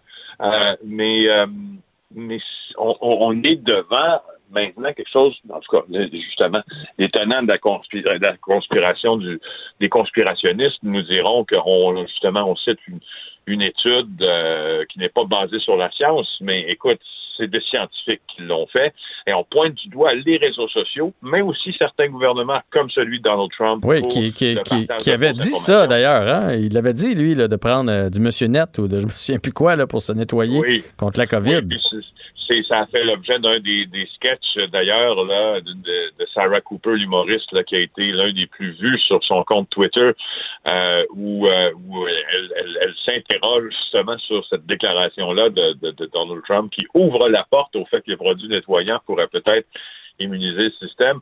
Bref, il a aussi vanté Donald Trump les, recours à la, à la chloroquine euh, comme traitement pour le coronavirus. Alors, hmm. pour l'instant, ça s'est avéré inefficace, peut-être même dangereux. Euh, il y a aussi un homme, tu vois, du, euh, de l'Arizona qui est décédé après avoir ingéré du phosphate de chloroquine. écoute, c'est, il y a même certaines publications sur les réseaux sociaux qui ont sollicité, proposé de boire une solution d'argent colloïdal. Ce que c'est, c'est un liquide qui contient de l'argent sous la forme de nanoparticules pour tuer le coronavirus. Il y a aussi des conseils de prendre de la cocaïne ben euh, pour combattre le virus. Et on s'entend que si tu décides de prendre de la cocaïne pour te prémunir d'une exposition au nouveau coronavirus, tu t'enlignes vers beaucoup de problèmes dans ta vie. Alors, euh, alors, tu sais, la recherche d'un vaccin, c'est ce qui reste c'est ce qui reste pour combattre ce virus-là. Oui, mais encore là, encore là, quand ça va sortir, il va y avoir des gens pour croire au fait qu'ils sont en train de nous injecter quelque chose en même temps que le virus pour nous suivre à la trace et etc. Là. Puis il va y avoir des publications sur les médias sociaux là-dessus. Et les gens, il y a des gens là, euh, je sais pas si tu es déjà obstiné avec quelqu'un qui avait vu une publication fausse sur Facebook puis essayé de se faire entendre raison. Il y, a, il y a des gens que c'est très, très, très difficile. Ils sont convaincus que c'est la bonne nouvelle. C'est la vraie nouvelle, en fait. C'est quoi? Mais ça, là, c'est avec beaucoup de fatalisme euh, que, que, je, que je discute, euh, si on peut appeler ça une discussion, justement, avec des, des gens qui, qui, à certains égards, sont bornés. Je me suis obstiné légèrement avec quelqu'un. Je sais pas si tu as vu cette publication-là, qui était une, c'est un gag qui a été fait sur les, euh, sur les médias sociaux. C'est quelqu'un qui découpe un masque, un masque de procédure, donc un masque à, usage médical, et qui, qui, feint de trouver dans ce masque-là une micropuce. Donc, il sort une micropuce de la grosseur d'une carte SIM, disons, qui va dans mhm. les téléphones cellulaires. Mhm. Et puis là, il sort ça du masque, puis, puis tout le monde se bidonne parce qu'évidemment, ça, ça vient euh, ça vient grossir les traits là, de ceux qui pensent qu'il y a des, des, puces partout, puis que le 5G euh, est une fomentation politique pour avoir le contrôle sur le top, puis qu'il euh, y a des nano euh, des, des, nanopuces aussi dans le vaccin qu'on peut inoculer aux gens. et il y a des malgré que c'était un gag, et, c'était largement souligné que c'était un joke, je me suis vraiment obstiné avec quelqu'un qui m'a dit que j'avais rien compris. c'est inquiétant. Ben, écoute, Jean-François, c'est plus qu'inquiétant. Les journalistes, c'est notre front de commerce d'essayer d'aller prendre le plus de versions possibles d'une histoire pour qu'elle soit la plus étayée, crédible et qu'elle soit basée sur le plus de science ou le plus de, faits ce qui nous est possible de trouver. Puis quand tu t'obstines sur des questions qui sont, à mon sens, frivoles, euh, comme celle-là, ben c'est un peu démoralisant comme journaliste. Par contre, je ne veux pas non plus lancer la pierre à ceux qui croient à ces théories-là du, du, du, complot, même si royalement ça m'embête, parce qu'il y a une question d'éducation aussi dans ça. Et euh, ce que je suis en train de dire, c'est que euh, moi, je me, je me considère pas comme étant plus éduqué que la moyenne. Je considère seulement que je suis peut-être plus informé que la moyenne par des, formations professionnelles, peut-être que toi aussi, mais aussi dans la manière dont on s'informe. Il y a une question d'éducation. Alors, il euh, faut être euh, perspicace un petit peu. Allez chercher une, deuxième source. Valider votre affaire. Je viens de voir, particulièrement sur Facebook. Là. Je viens de voir ça sur Facebook. Ma tante Georgette qui vient de publier ça. Avant de penser que ma tante Georgette est devenue ministre de la Santé publique, allez, allez chercher un deuxième avis. Allez googler votre, votre affaire, voir si c'est vrai. Là, oui, puis tu sais, j'entendais en fin de semaine à la manifestation de Photoshopé de Montréal, justement, euh, Lucie Laurier, là, qui, qui, euh, qui ma foi, euh, a, dit que Horacio Arruda, ça a été souligné dans une chronique de Sophie Durocher, d'ailleurs, dans le Journal de Montréal, que Horacio Arruda, elle disait de lui que ce n'était pas un scientifique. Ben, coudonc, si Horacio Arruda n'est pas un scientifique, à mon, il est quand même médecin, là, il, a, été formé à Sherbrooke. Si Horacio Arruda n'est pas un scientifique au sens propre des choses, puis qu'on essaie de mettre de l'avant, euh, d'inculquer ou de, transposer dans la tête des gens une histoire selon quoi Horacio Arruda n'est pas un scientifique alors qu'il a ses diplômes de médecine, on essaie de dire, on essaie de faire dire à une pomme que c'est une orange. Là. Ça va jusque-là. Moi, je, suis toujours renversé. Puis dans, à toutes les occasions que j'ai euh, de, parler de ces choses-là, je, le fais. Je trouve que c'est utile mm-hmm. euh, au débat de beaucoup, beaucoup parler de désinformation parce qu'elle nous guette. Puis, euh, parce que, non, j'imagine que j'aime mon job, puis que, que, que quand je vois des gens qui, qui travestissent ce job-là pour faire croire n'importe quoi aux autres, ben ça, ça m'agace, puis j'utilise le mot agacé parce que euh, on, est en public, parce que sinon je suis en dire un autre. On va souhaiter que cette étude-là fasse son petit bonhomme de chemin. Deuxième sujet, autre sujet qui te tient à cœur, encore de la vitesse sur la 40, en fait, à 236 km heure. Oui, mais cette fois-là, euh, ce n'est pas les jeunes qui sont au banc des accusés, mais bien les quinquagénaires. Ah ouais, 53 hein? ans, 236 près du boulevard Curie-Labelle sur l'autoroute 440 dans une zone de 100 km heure. 53 ans, monsieur. 30 points d'inaptitude, 2476 dollars d'amende capté par euh, le, fameux cinémomètre. Là, euh, et puis voilà, hein, une suspension de permis pour une période de séjour, véhicule remorqué. Alors, euh, ça nous donnait aussi la chance de, de parler de ceux qui sont plus âgés, voilà, et qui aussi décident que la route devient leur oui, oui. Écoute, je sais pas ce qu'il y avait comme voiture, mais 236 km/h, ça roule, euh, ça roule pas mal. Je sais pas où il s'en allait. Il était vraiment pressé. Et je trouve qu'il y en a plus. Je sais pas si c'est parce qu'il y a moins de monde sur les routes, donc c'est tentant, mais je trouve qu'il y en a beaucoup. On a eu un, exemple ce matin aussi sur euh, Descaries. Il y a eu un gros accident et probablement que la vitesse serait en cause encore là. Oui. Pour anecdote, je me rappelle euh, d'une histoire qui m'était tombée dessus il y a plusieurs années c'est un homme, euh, je me rappelle plus quel âge, mais c'était un grand excès de vitesse. On était en haut des 200 km heure. Puis, ce que je demande toujours dans ce temps-là, c'est quoi la voiture? Comme tu viens de le demander, parce que il reste que si tu, euh, si tu fais cette, euh, si tu vas à cette vitesse-là, bien que ça soit complètement illégal, irresponsable et dangereux en Maserati, c'est pas la même chose que qu'en, fort tempo, mhm. même s'il n'y a plus de tempo. Euh, mais en tout cas, dans l'histoire dont je te parle, qui s'est produite quelques années, c'était en haut de 200 km heure euh, sur une route de campagne avec un Dodge néon. Ah, mais quand même. Modifié, probablement. Il, faut, faut, croire en, faut croire en ses chances de, survie hein, quand on va vite comme ça avec un Dodge néon. J'en veux pas à la j'en veux pas à la qualité de la voiture, là, mais c'est pas des voitures qui sont faites pour euh, non. Ça n'a pas énormément d'adhérence. Euh, ben, Félix, Félix, euh, très bonne chronique encore une fois aujourd'hui et on se retrouve demain à la même heure. Ça marche, bye. Salut. Jean-François Barry. Deux heures pour décompresser. On vous rappelle donc cette nouvelle, euh, point de presse tantôt de Marc Bergevin. J'ai entendu ça dans ma voiture que Marc Bergevin allait faire un point de presse. Je me demandais pourquoi après le match numéro un de la série Canadien Flyers. Pourquoi un point de presse? Et là, on a compris, c'est que Claude Julien, la nuit dernière, donc après le match, a été hospitalisé. Euh, il souffrait de douleurs euh, à la poitrine. On n'en sait pas plus pour l'instant. On ne sait pas, là, est-ce que c'est crise cardiaque? Est-ce qu'il va avoir des pontages ou est-ce que c'est un, simple malaise et il va être correct euh, finalement?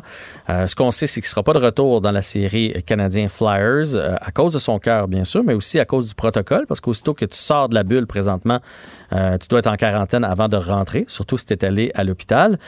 qui de mieux pour nous en parler que Michel Bergeron, qui a été entraîneur derrière le banc? Il a vécu c'est quoi les séries avec le stress, rivalité canadien-nordique, entre autres, avec les, avec les Rangers, et qui a aussi fait un infarctus en 1990. Donc, euh, Michel Bergeron, merci d'avoir accepté notre invitation aujourd'hui. Salut Jean-François. Comment ça va? C'est correct. C'est correct, ça. C'est correct, à part cette nouvelle-là, après-midi. Euh, hier, j'ai travaillé à TVA, on a fait le match, un bon match, puis aujourd'hui, euh, quelqu'un m'appelle, puis j'apprends la nouvelle pour Claude. je suis réellement désolé, là. Je, parce que j'ai hâte d'avoir plus d'informations, plus de, nouvelles finalement. Là, il est dans un état euh, probablement stable, mais il y a mhm. eu, écoute, on ne sait jamais quand ça va nous arriver. Puis euh, là, c'est évident que Claude ne reviendra pas derrière le banc. Je pense que Marc Bergevin l'a.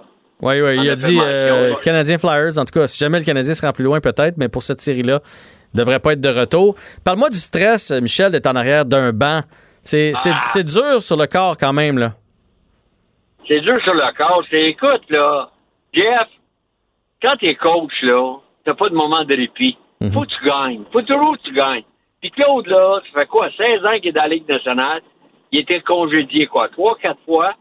Et c'est toujours la même chose. Il sait, Claude. Il, le savait. Lorsqu'il est arrivé à Montréal, Montréal, peut-être que pas, je dirais pas plus de pression. Il y avait de la pression à Boston, il y avait de la pression à New Jersey, mais Claude avait beaucoup d'expérience. Et oublions pas une chose, là, c'est que Claude Julien, là, dans les deux ou trois dernières années, a été fortement critiqué. Ouais. Tu sais, là, puis ça, là, tu peux pas être euh, insensible à ça. Tu peux pas dire, ah non, ça me dérange pas, ça fait partie de la game. Pas vrai. Moi, quand je t'ai critiqué sévèrement, là, je en beau joie le vert, j'étais j'étais en maudit, puis ça, ça augmente le stress, ça augmente la pression. Tu parles à ton directeur gérant, tu veux que ton directeur gérant soit près de toi. La pire affaire là, pour un coach, euh, Jeff, c'est quand ton gérant fait deux jours que Ouais, parce que là, tu te demandes s'il magouille pas dans ton dos. Et voilà, tu dis, ben voyons donc, comment ça? Mais moi, mon gérant était toujours là, puis euh, mon gérant, à l'occasion, me disait, t'as coaché un bon game. Une bonne partie à Swipergate. Mais c'est un job de fou. Hein? Le stress, là, euh, Michel, il est pendant le match. Tu sais, c'est stressant, les changements de trio suivent euh, la POC et tout ça. Ou c'est plus le beat de vie, de, de continuellement penser à ça euh, après les matchs, le matin quand tu te lèves, sûrement un peu d'insomnie, revoir tes trios, ta stratégie, comment je peux contrer un tel. Est-ce que c'est plus, le c'est le plus le nombre d'heures qui est, qui est stressante? C'est ça. C'est ça. C'est le 24 heures. C'est c'est le 24 heures là, que tu passes à penser seulement qu'à ça. Euh, tu soupes avec ta femme, puis euh, tu penses au changement de trio. Moi, ma femme, des fois, en auto, là, elle jouait une game. Elle, elle me dit, elle me contait des affaires, puis elle arrêtait de parler. Puis moi, je j'intervenais pas en disant, eh, puis continue. Non. Elle, elle savait que je l'écoutais pas. Elle savait que t'étais pas là. Le soir, là, GF, le soir, là, je dormais sur ma table de chevet, là, que ce soit chez nous ou sur la route à l'hôtel, j'avais toujours euh, une tablette avec un crayon. Je me réveillais, je pensais à quelque chose, changement de trio. Donc, celle-ci, c'est une job de fou.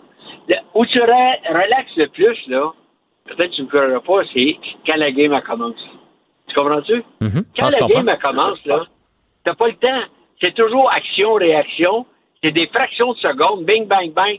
Tu calls, euh, euh, tu calls Dano, puis là, tout de suite, faut que tu calls euh, Suzuki. Faut que tu calls un autre. T'as pas le temps. T'as pas le temps de stresser. Mais l'avant-match, du matin jusqu'au meeting, préparer les meetings. Claude est rendu à 68 ans. Je vais te dire une autre affaire. Je- Tu sais, là, juste pour un gars de 68 ans, là, moi, j'ai arrêté de coacher beaucoup plus jeune. là. Ouais. Juste mettre les patins pour l'en- pour l'entraînement. Tu sais, Claude, quand il met tous les jours ses patins pour aller là, à l'entraînement, là, c'est déjà épuisant. Ah non, je te le dis, là. Je vais- parce que Claude, qu'on le critique, puis des fois, je l'ai critiqué, là, c'est un sacré bon gars. Je veux juste que lui soit bien. Rien que ça, je veux savoir. Qu'il gagne, qu'il perd, je veux rien savoir. Là, dans le moment, ce qui est le plus important, c'est la santé de Claude Julien. Totalement. Ça passe bien avant la victoire du Canadien. Totalement. Je suis bien d'accord avec toi. Euh, ça fait réaliser que c'est ça. hein, un, un poteau, un arrêt, un repli, là, c'est, secondaire quand une nouvelle comme ça arrive. mais quand même, ouais. quand même, tu penses que les joueurs vont réagir comment? Tu as eu des drames dans ta carrière, tu en as vu de ce genre de choses-là? Est-ce que tu penses que ça peut souder le groupe? Tu sais, on fait le cliché de on va la gagner pour Claude? Je, je pense que oui. Euh, c'est plus qu'un cliché. D'abord, Claude, là, c'est un homme euh, de qualité. Je, parle pas de l'entraîneur, je parle de l'homme. Mhm. Moi, j'ai dirigé Claude Julien. Je le connais, Claude. C'est une bonne personne. Une bonne personne, c'est un bon père de famille. Euh, tu vois jamais Claude dans des euh, dans des euh, situations là difficiles. Jamais.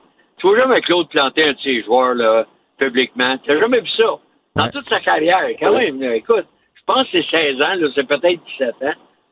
Mais, mais intérieurement, là, je me dis, là, comme ma femme elle m'a déjà dit à moi, là, c'est assez. Tu sais, c'est assez. Il a 68 ans, là. Il a gagné une Coupe Stanley. Là, il dit, peut-être c'est le temps, là, de dire. Tu sais, ben, j'espère que tout, tout va bien aller. Il va se remettre de tout ça. Là, il va sortir ses pantoufles. Il va être accompagné de sa famille. Puis, euh, il va vivre des bons moments. Il n'a plus besoin de coacher, là. Non, non. Tu sais, au niveau pécunier, euh, de, de l'argent. Je veux pas qu'il arrive un autre bad luck parce que on est malade. On est des malades mentales quand on coach. Ouais. Moi, là, j'ai eu un problème de vision à un moment donné. Toi, les jeunes, GF, c'est pas. À Québec, j'ai eu un problème de vision. Puis euh, les, médecins m'ont envoyé à la clinique Mayo à Rochester, Minnesota. Puis quand ma vision était revenue correcte, là, j'ai appelé ma secrétaire le matin. Je partais pour Buffalo pour aller coacher le match. Mon médecin dit un malade. En plus d'être malade, le médecin l'a confirmé. Hmm. Mais aujourd'hui, écoute, je, suis certain que vous êtes des, des bébites. Euh, pour avoir travaillé un an avec Jacques Dussault, s'il en avait une bébite, là, lui, il couchait dans, son bureau. Là, les, les, coachs, vous, vous, cherchez, vous cherchez toujours euh, la, victoire. Est-ce que tu crois présentement, je sais, là, tu te dis, j'espère qu'il va peut-être arrêter, qu'il va comprendre qu'il y a des sous, il y a une famille, tout ça, mais présentement, son équipe est en série. Là. Si tu étais à sa place, dans ton lit d'hôpital, est-ce que tu aurais tendance à lâcher un petit coup, euh, petit coup de fil à Kirk Muller ou pour regarder, pour être certain que le prochain match est bien préparé, les dernières idées que tu avais eues, tout ça, ou tu penses qu'il va, il va être capable de mettre ça de côté? Peut-être. Euh, je ne sais pas s'il va le faire. Moi, je, j'espère qu'il va prendre, euh, il va prendre un, long répit, un long repos. ça ne change rien, là. Kirk Muller, là, arrivera pas avec une nouvelle invention, là. L'équipe qui est là, là, Kirk Muller, là, était, était le, pas seulement l'assistant, il était le, co-coach. Mhm. Quand tu regardes euh, le, programme du Canadien, il n'était pas assistant coach, il était co-coach. Donc, ça veut dire que normalement, Muller était plus près de Claude Julien que Duchamp, par exemple. Mais ça, ça change. Ça change. Les joueurs, là, intérieurement, sûrement vont dire, les boys, faut la gagner pour Claude. C'est seulement humain. Claude a été bon pour tout le monde, a été patient. Il n'a jamais publiquement humilié un de ses joueurs. J'ai une question pour toi, Michel. Euh, tu as fait ton, infarctus, toi, en 1990, puis euh, là, c'est facile de dire, euh, quand tu regardes Claude Julien, de dire, j'espère qu'il va penser à lui, mais je me souviens très bien que quand Pat Burns a quitté, ton nom avait circulé et Serge Savard avait décidé de ne pas t'embaucher, entre autres parce qu'il avait peur à la faiblesse de ton cœur. Puis je pense pas que ça t'avait fait plaisir à l'époque.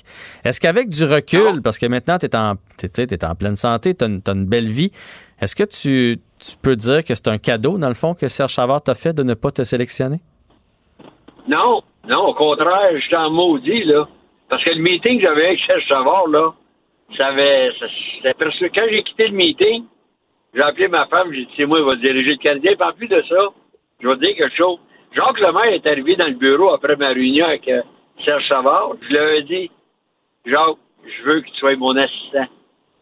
Il avait forcé à rire parce que nous autres, nos confrontations, puis mm l'animosité qui, qui, qui, avait entre nous deux, là. Puis là, il a forcé à rire, je le savais que tu me le demanderais. Et là, finalement, on connaît l'histoire. Euh, Serge a décidé euh, suite au conseil des médecins. Mais j'avais de la misère à croire ça.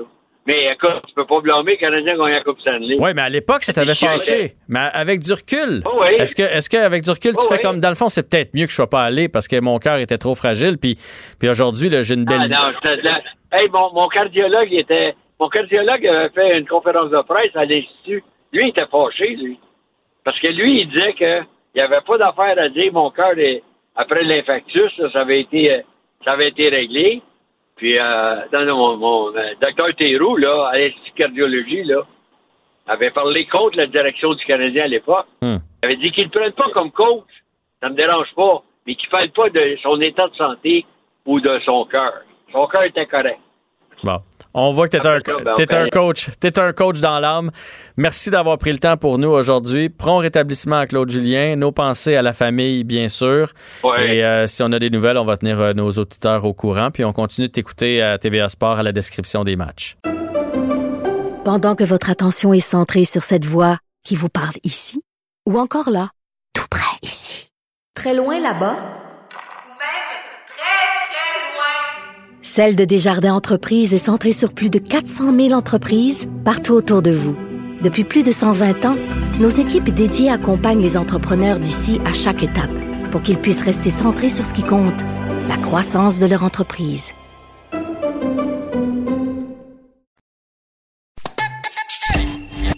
Jean-François Barry. Entendez aujourd'hui les sujets de demain. Cube Radio. Le, commentaire de François Lambert, un dragon pas comme les autres. Euh, je me souviens, il y a quelques jours, on a parlé du match de hockey, si je me trompe pas, et j'ai demandé à François s'il avait regardé jusqu'au bout, puis il m'a dit ben non, parce que j'avais commencé à prendre du vin sur l'heure du midi. Fait qu'il rendu à 8 heures le soir, ça allait pas bien mes affaires. Il était chez eux, faites-vous-en pas, il n'y a pas de danger, pas de voiture en cause et tout ça. Donc, ça doit te mettre en beau maudit que la SAQ monte ses prix. Ben non, parce que j'achète pas directement de la SAQ, j'achète d'importateurs privés, c'est plus simple. Oui, mais ça passe par la euh, SAQ quand même, les importateurs privés. Oui, oui, oui, mais c'est pas parmi les 20 qui sont... Euh, sont sélectionnés euh, pour la hausse de prix. Oui, parce que c'est 3500 produits qui vont monter de prix à partir de dimanche. Exact. Puis tu sais, je fais pas mon stop parce que j'achète un importateur privé. C'est que j'achète, un coup que j'aime un vin, je l'achète en caisse de 12, puis j'ai la paix. Et surtout, j'ai pas besoin d'aller faire le line-up. Depuis le COVID, ça m'intéresse pas d'aller en ligne à, la SAQ. Mais ce qui me choque un peu dans l'augmentation de prix, Jean-François, c'est toute une question de timing. Hein?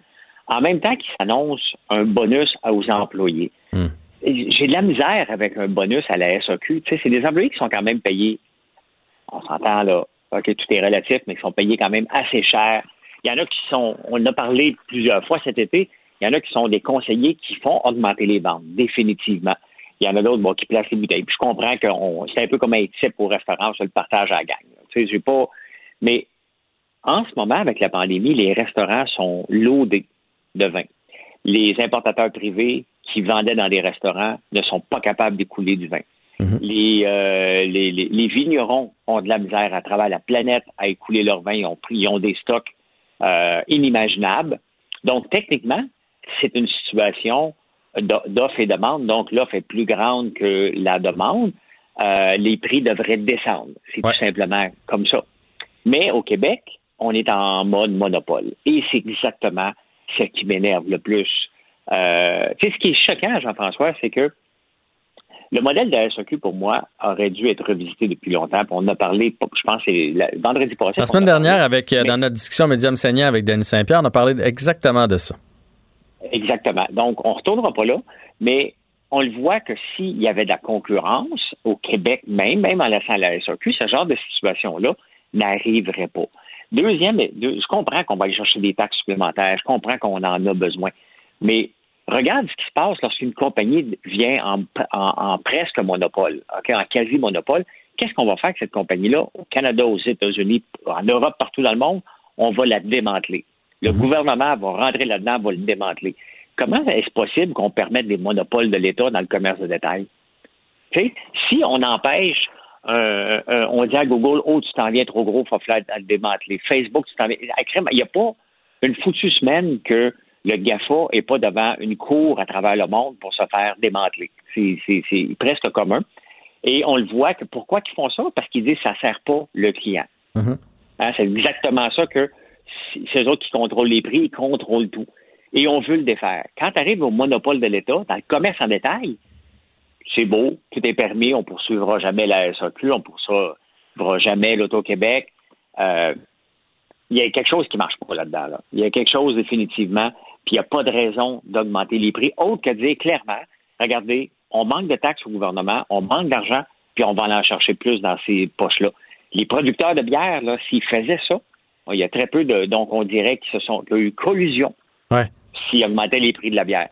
Donc, comment ça peut être permis honnêtement? Comment ça peut être permis? C'est ça que je me pose comme question depuis que j'ai lu cette nouvelle-là et qu'on voit le GAFA qui est non-stop en train de vouloir se faire démanteler. Puis ce matin, c'est ce qui m'a allumé. Je me suis fait, je me suis dit, mais pourquoi? Il n'y a personne qui vient allumer pour dire non, non, non, non, ça, c'est pas, c'est pas correct, là. Ils contrôlent les prix, ils contrôlent euh, ce qu'ils veulent et c'est pas l'avantage du consommateur. Exactement ce qu'on dit contre le GAFA. Mais c'est permis parce que c'est le gouvernement. Fait qu'ils veulent venir chercher euh, de l'argent. Euh, est-ce que tu as l'impression que c'est. On l'a dit depuis longtemps, là, avec tous les cadeaux qu'on a donnés partout, un moment donné, ils vont revenir le rechercher, que ce serait une des premières mesures, puis qu'il va en avoir d'autres de ce genre de mesures-là pour euh, nous taxer par la bande? Ben, c'est bien évident, parce que les revenus de l'Auto-Québec sont en, en, dégringolade. Quand est-ce que tu as vu la dernière fois une pub de l'Automax? Avant la COVID, l'Automax, on le savait. Il n'y a plus personne qui le sait c'est quoi le, gros lot du vendredi. Hein? On n'entend plus parler. il y a un euh, petit retour, mais c'est effectivement beaucoup moins qu'avant. Ouais. Bon, mais avant, c'était partout. On le voyait constamment. On est rendu à 50 millions, plus 10 millions de low body. On les savait parce qu'on était bombardés de pubs pour nous forcer. Ils ont même fait l'automax d'une fois par semaine à deux fois par semaine. Euh, mm-hmm. La même chose que le 649. Mm-hmm. Donc, c'est certain que c'est des mesures pour aller chercher de l'argent supplémentaire, mais, mais la, réalité, c'est qu'ils sont en monopole. Ils sont en monopole qui essaient de faire. Moi, honnêtement, si, si, si j'étais une compagnie qui a grandi à partir de zéro, parce que tous les GAFA sont tous partis à partir de zéro dans des garages, ils ont monté. Moi, j'irais, je leur ferais la, réplique, simplement. Je serais assez baveux pour dire ben, regarde, commence par démanteler ton ta SAQ, là. commencez par démanteler vos monopoles. Votre monopole. en détail, puis on va s'en reparler après. OK?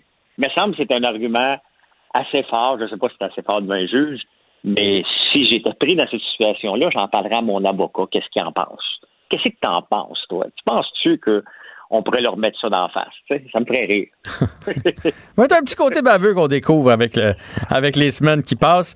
Euh, parle-nous maintenant du marché des machines à coudre. Là, je suis vraiment pas sûr de où est-ce que tu t'en vas avec cette manchette-là. Ben, écoute, euh, c'est phénoménal parce que un des premiers, moi, tu sais, j'ai étudié en 87-90 à l'université. Et c'était pour aller sur le parquet de la bourse. Et une des premières euh, compagnie que j'avais investi. J'avais pas d'argent beaucoup, mais il fallait acheter un minimum de 100 actions. Et c'était Seigneur, les machines à coudre Seigneur qui éventuellement ont, fermé puis ont disparu de la map. Et aujourd'hui, avec la COVID, on a parlé beaucoup du papier de toilette, hein, qu'on on est en manque de papier de toilette. Les compagnies qui sont dans, dans, ce domaine-là ont fait beaucoup d'argent. Mais maintenant, tu n'es plus capable de trouver une machine à coudre. Il n'y a plus de machines à coudre mondialement. Il y a une pénurie parce que tout le monde recoue à la maison, que ce soit des masques, que ce soit du linge, que ce soit des, petits travailleurs autonomes qui se sont euh, développés un, un, un, sideline. Donc, un retour vers la, base. Oui, c'est spécial parce qu'on pensait que c'était terminé. on n'en voyait plus des machines à coudre avant. Euh, toutes les maisons avaient une machine à coudre. Il y avait des réparateurs de machines à coudre. Maintenant, ça n'existe plus. Mais là, en ce moment, euh, il y a une pénurie. Tu ne peux pas en trouver chez Walmart. Tu ne peux pas en trouver nulle part. Euh, la Chine a de la misère à fournir, à faire des machines à coudre. Qui aurait pensé que le marché de la machine à coudre était pour, euh, pour revenir aussi fort que ça? Et dit que c'était mon premier placement en 1987. J'avais fait unir les états financiers parce qu'il n'y avait aucune autre façon de pouvoir s'informer sur une compagnie.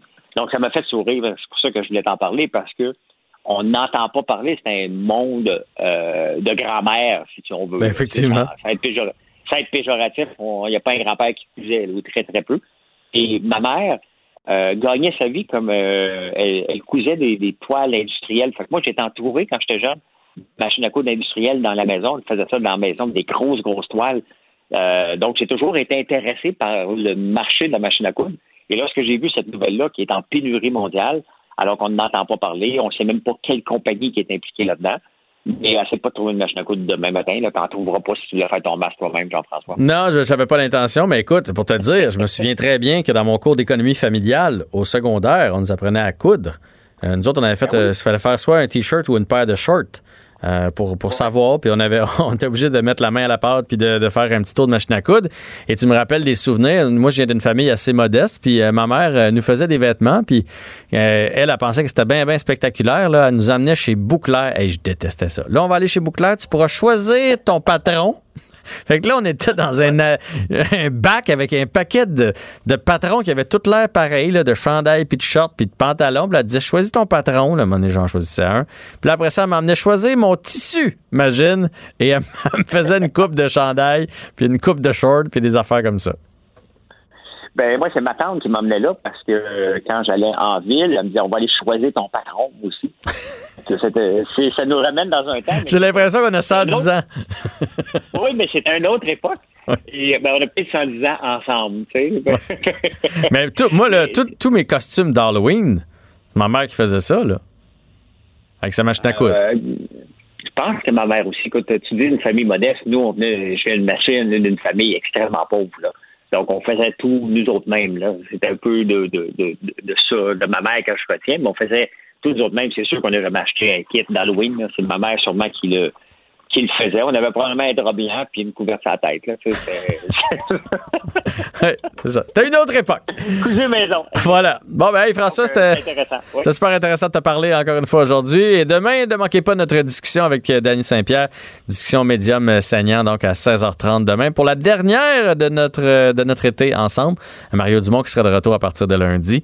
Un grand merci à toi, François, et à demain. Pendant que votre attention est centrée sur vos urgences du matin, vos réunions d'affaires du midi, votre retour à la maison ou votre emploi du soir, celle de Desjardins Entreprises est centrée sur plus de 400 000 entreprises à toute heure du jour. Grâce à notre connaissance des secteurs d'activité et à notre accompagnement spécialisé, nous aidons les entrepreneurs à relever chaque défi pour qu'ils puissent rester centrés sur ce qui compte, le développement de leur entreprise.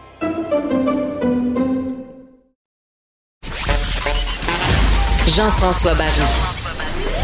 Le seul retour qui vous fait sentir en vacances, Même dans le trafic. Cube Radio. Patrick Désy est en vacances, mais on va quand même se payer la traite aujourd'hui et parler de vin avec Nadia Fournier, chroniqueuse vin au Journal de Montréal. Bonjour Nadia.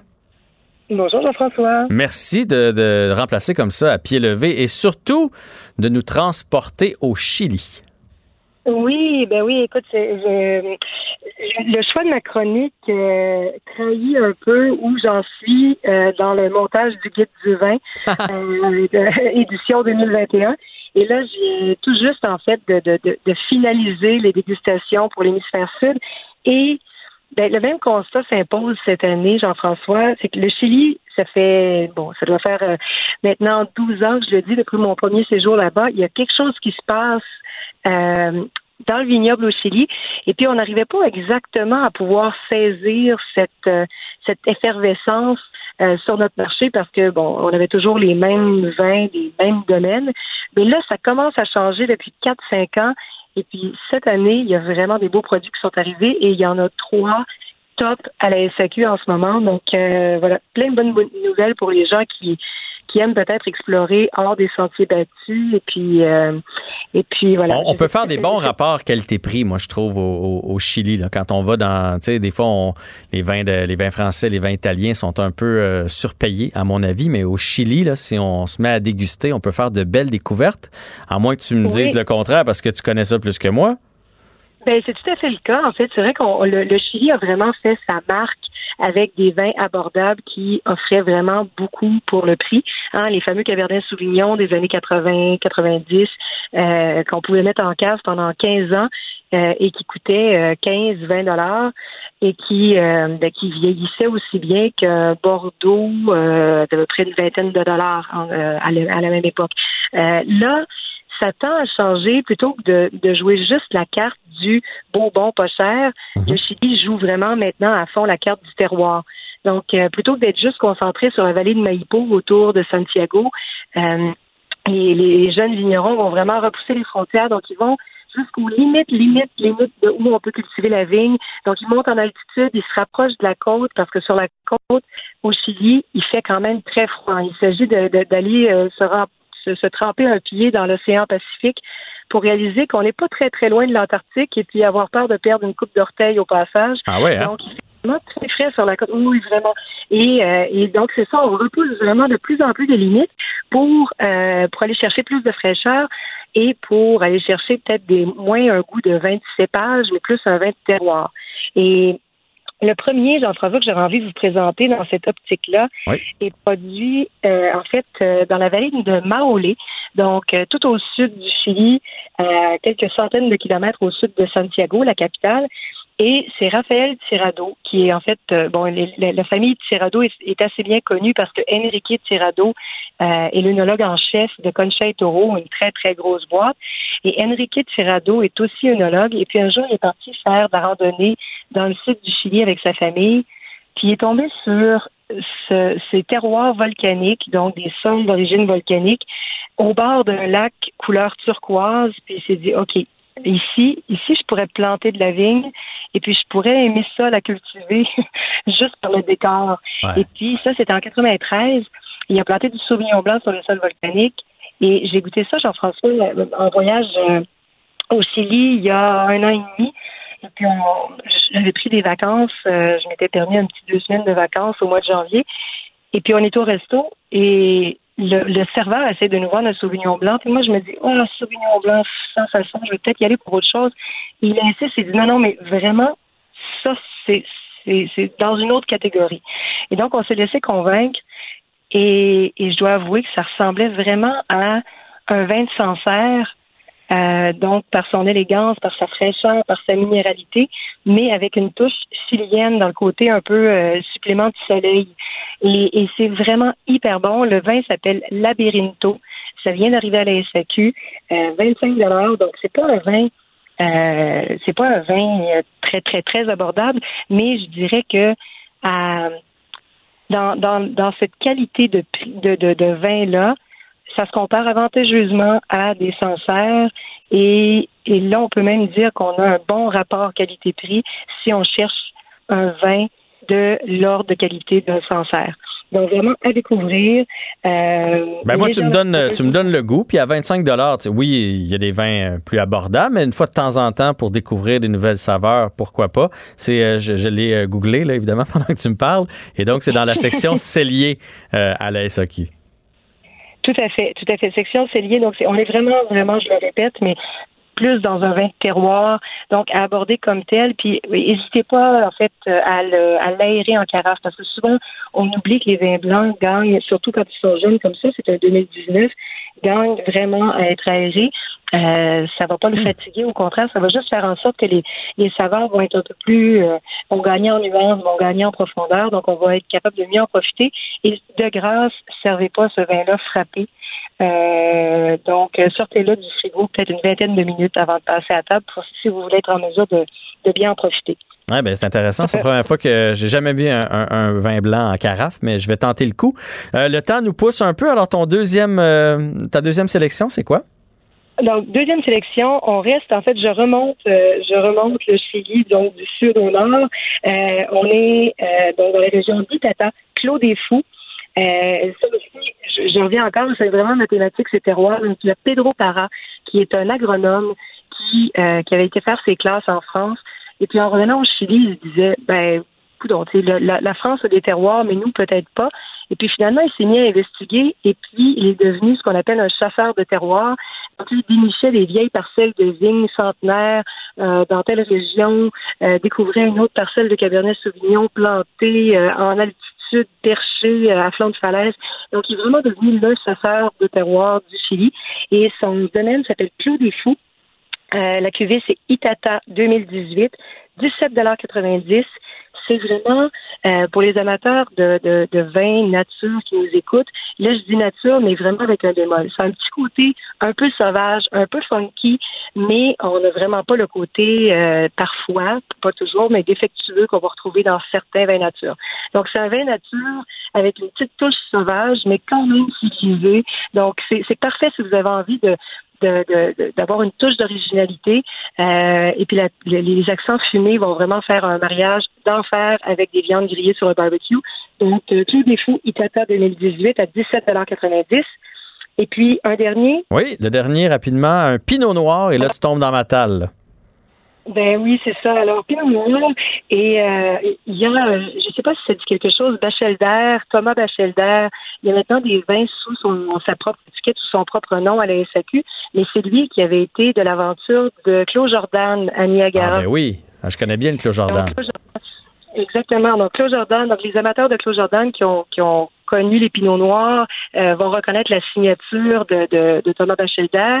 Et donc, c'est un partenariat qu'il a démarré avec un autre œnologue euh, chilien, Roberto Echevarria, et il produit des Pinots Noirs et des Chardonnays dans le sud, dans la vallée de Colchagua.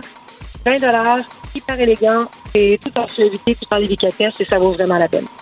Ben écoute, c'est trois vraiment belles suggestions. Je suis dû pour passer à la alors je vais me laisser tenter, c'est sûr et certain. Et j'adore la façon dont tu parles du vin, Nadia. Ça, ça, nous fait voyager, ça nous euh, titille les papilles. C'était fort intéressant comme chronique. Un grand merci à toi.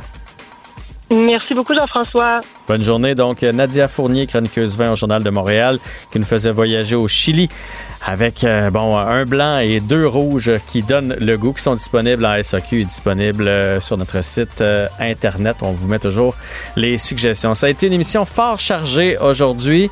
on a parlé de COVID, on a parlé évidemment de Claude Julien. Un grand merci à vous pour votre belle écoute et on se retrouve demain pour la dernière de la semaine. Bonne fin de soirée. Cube Radio.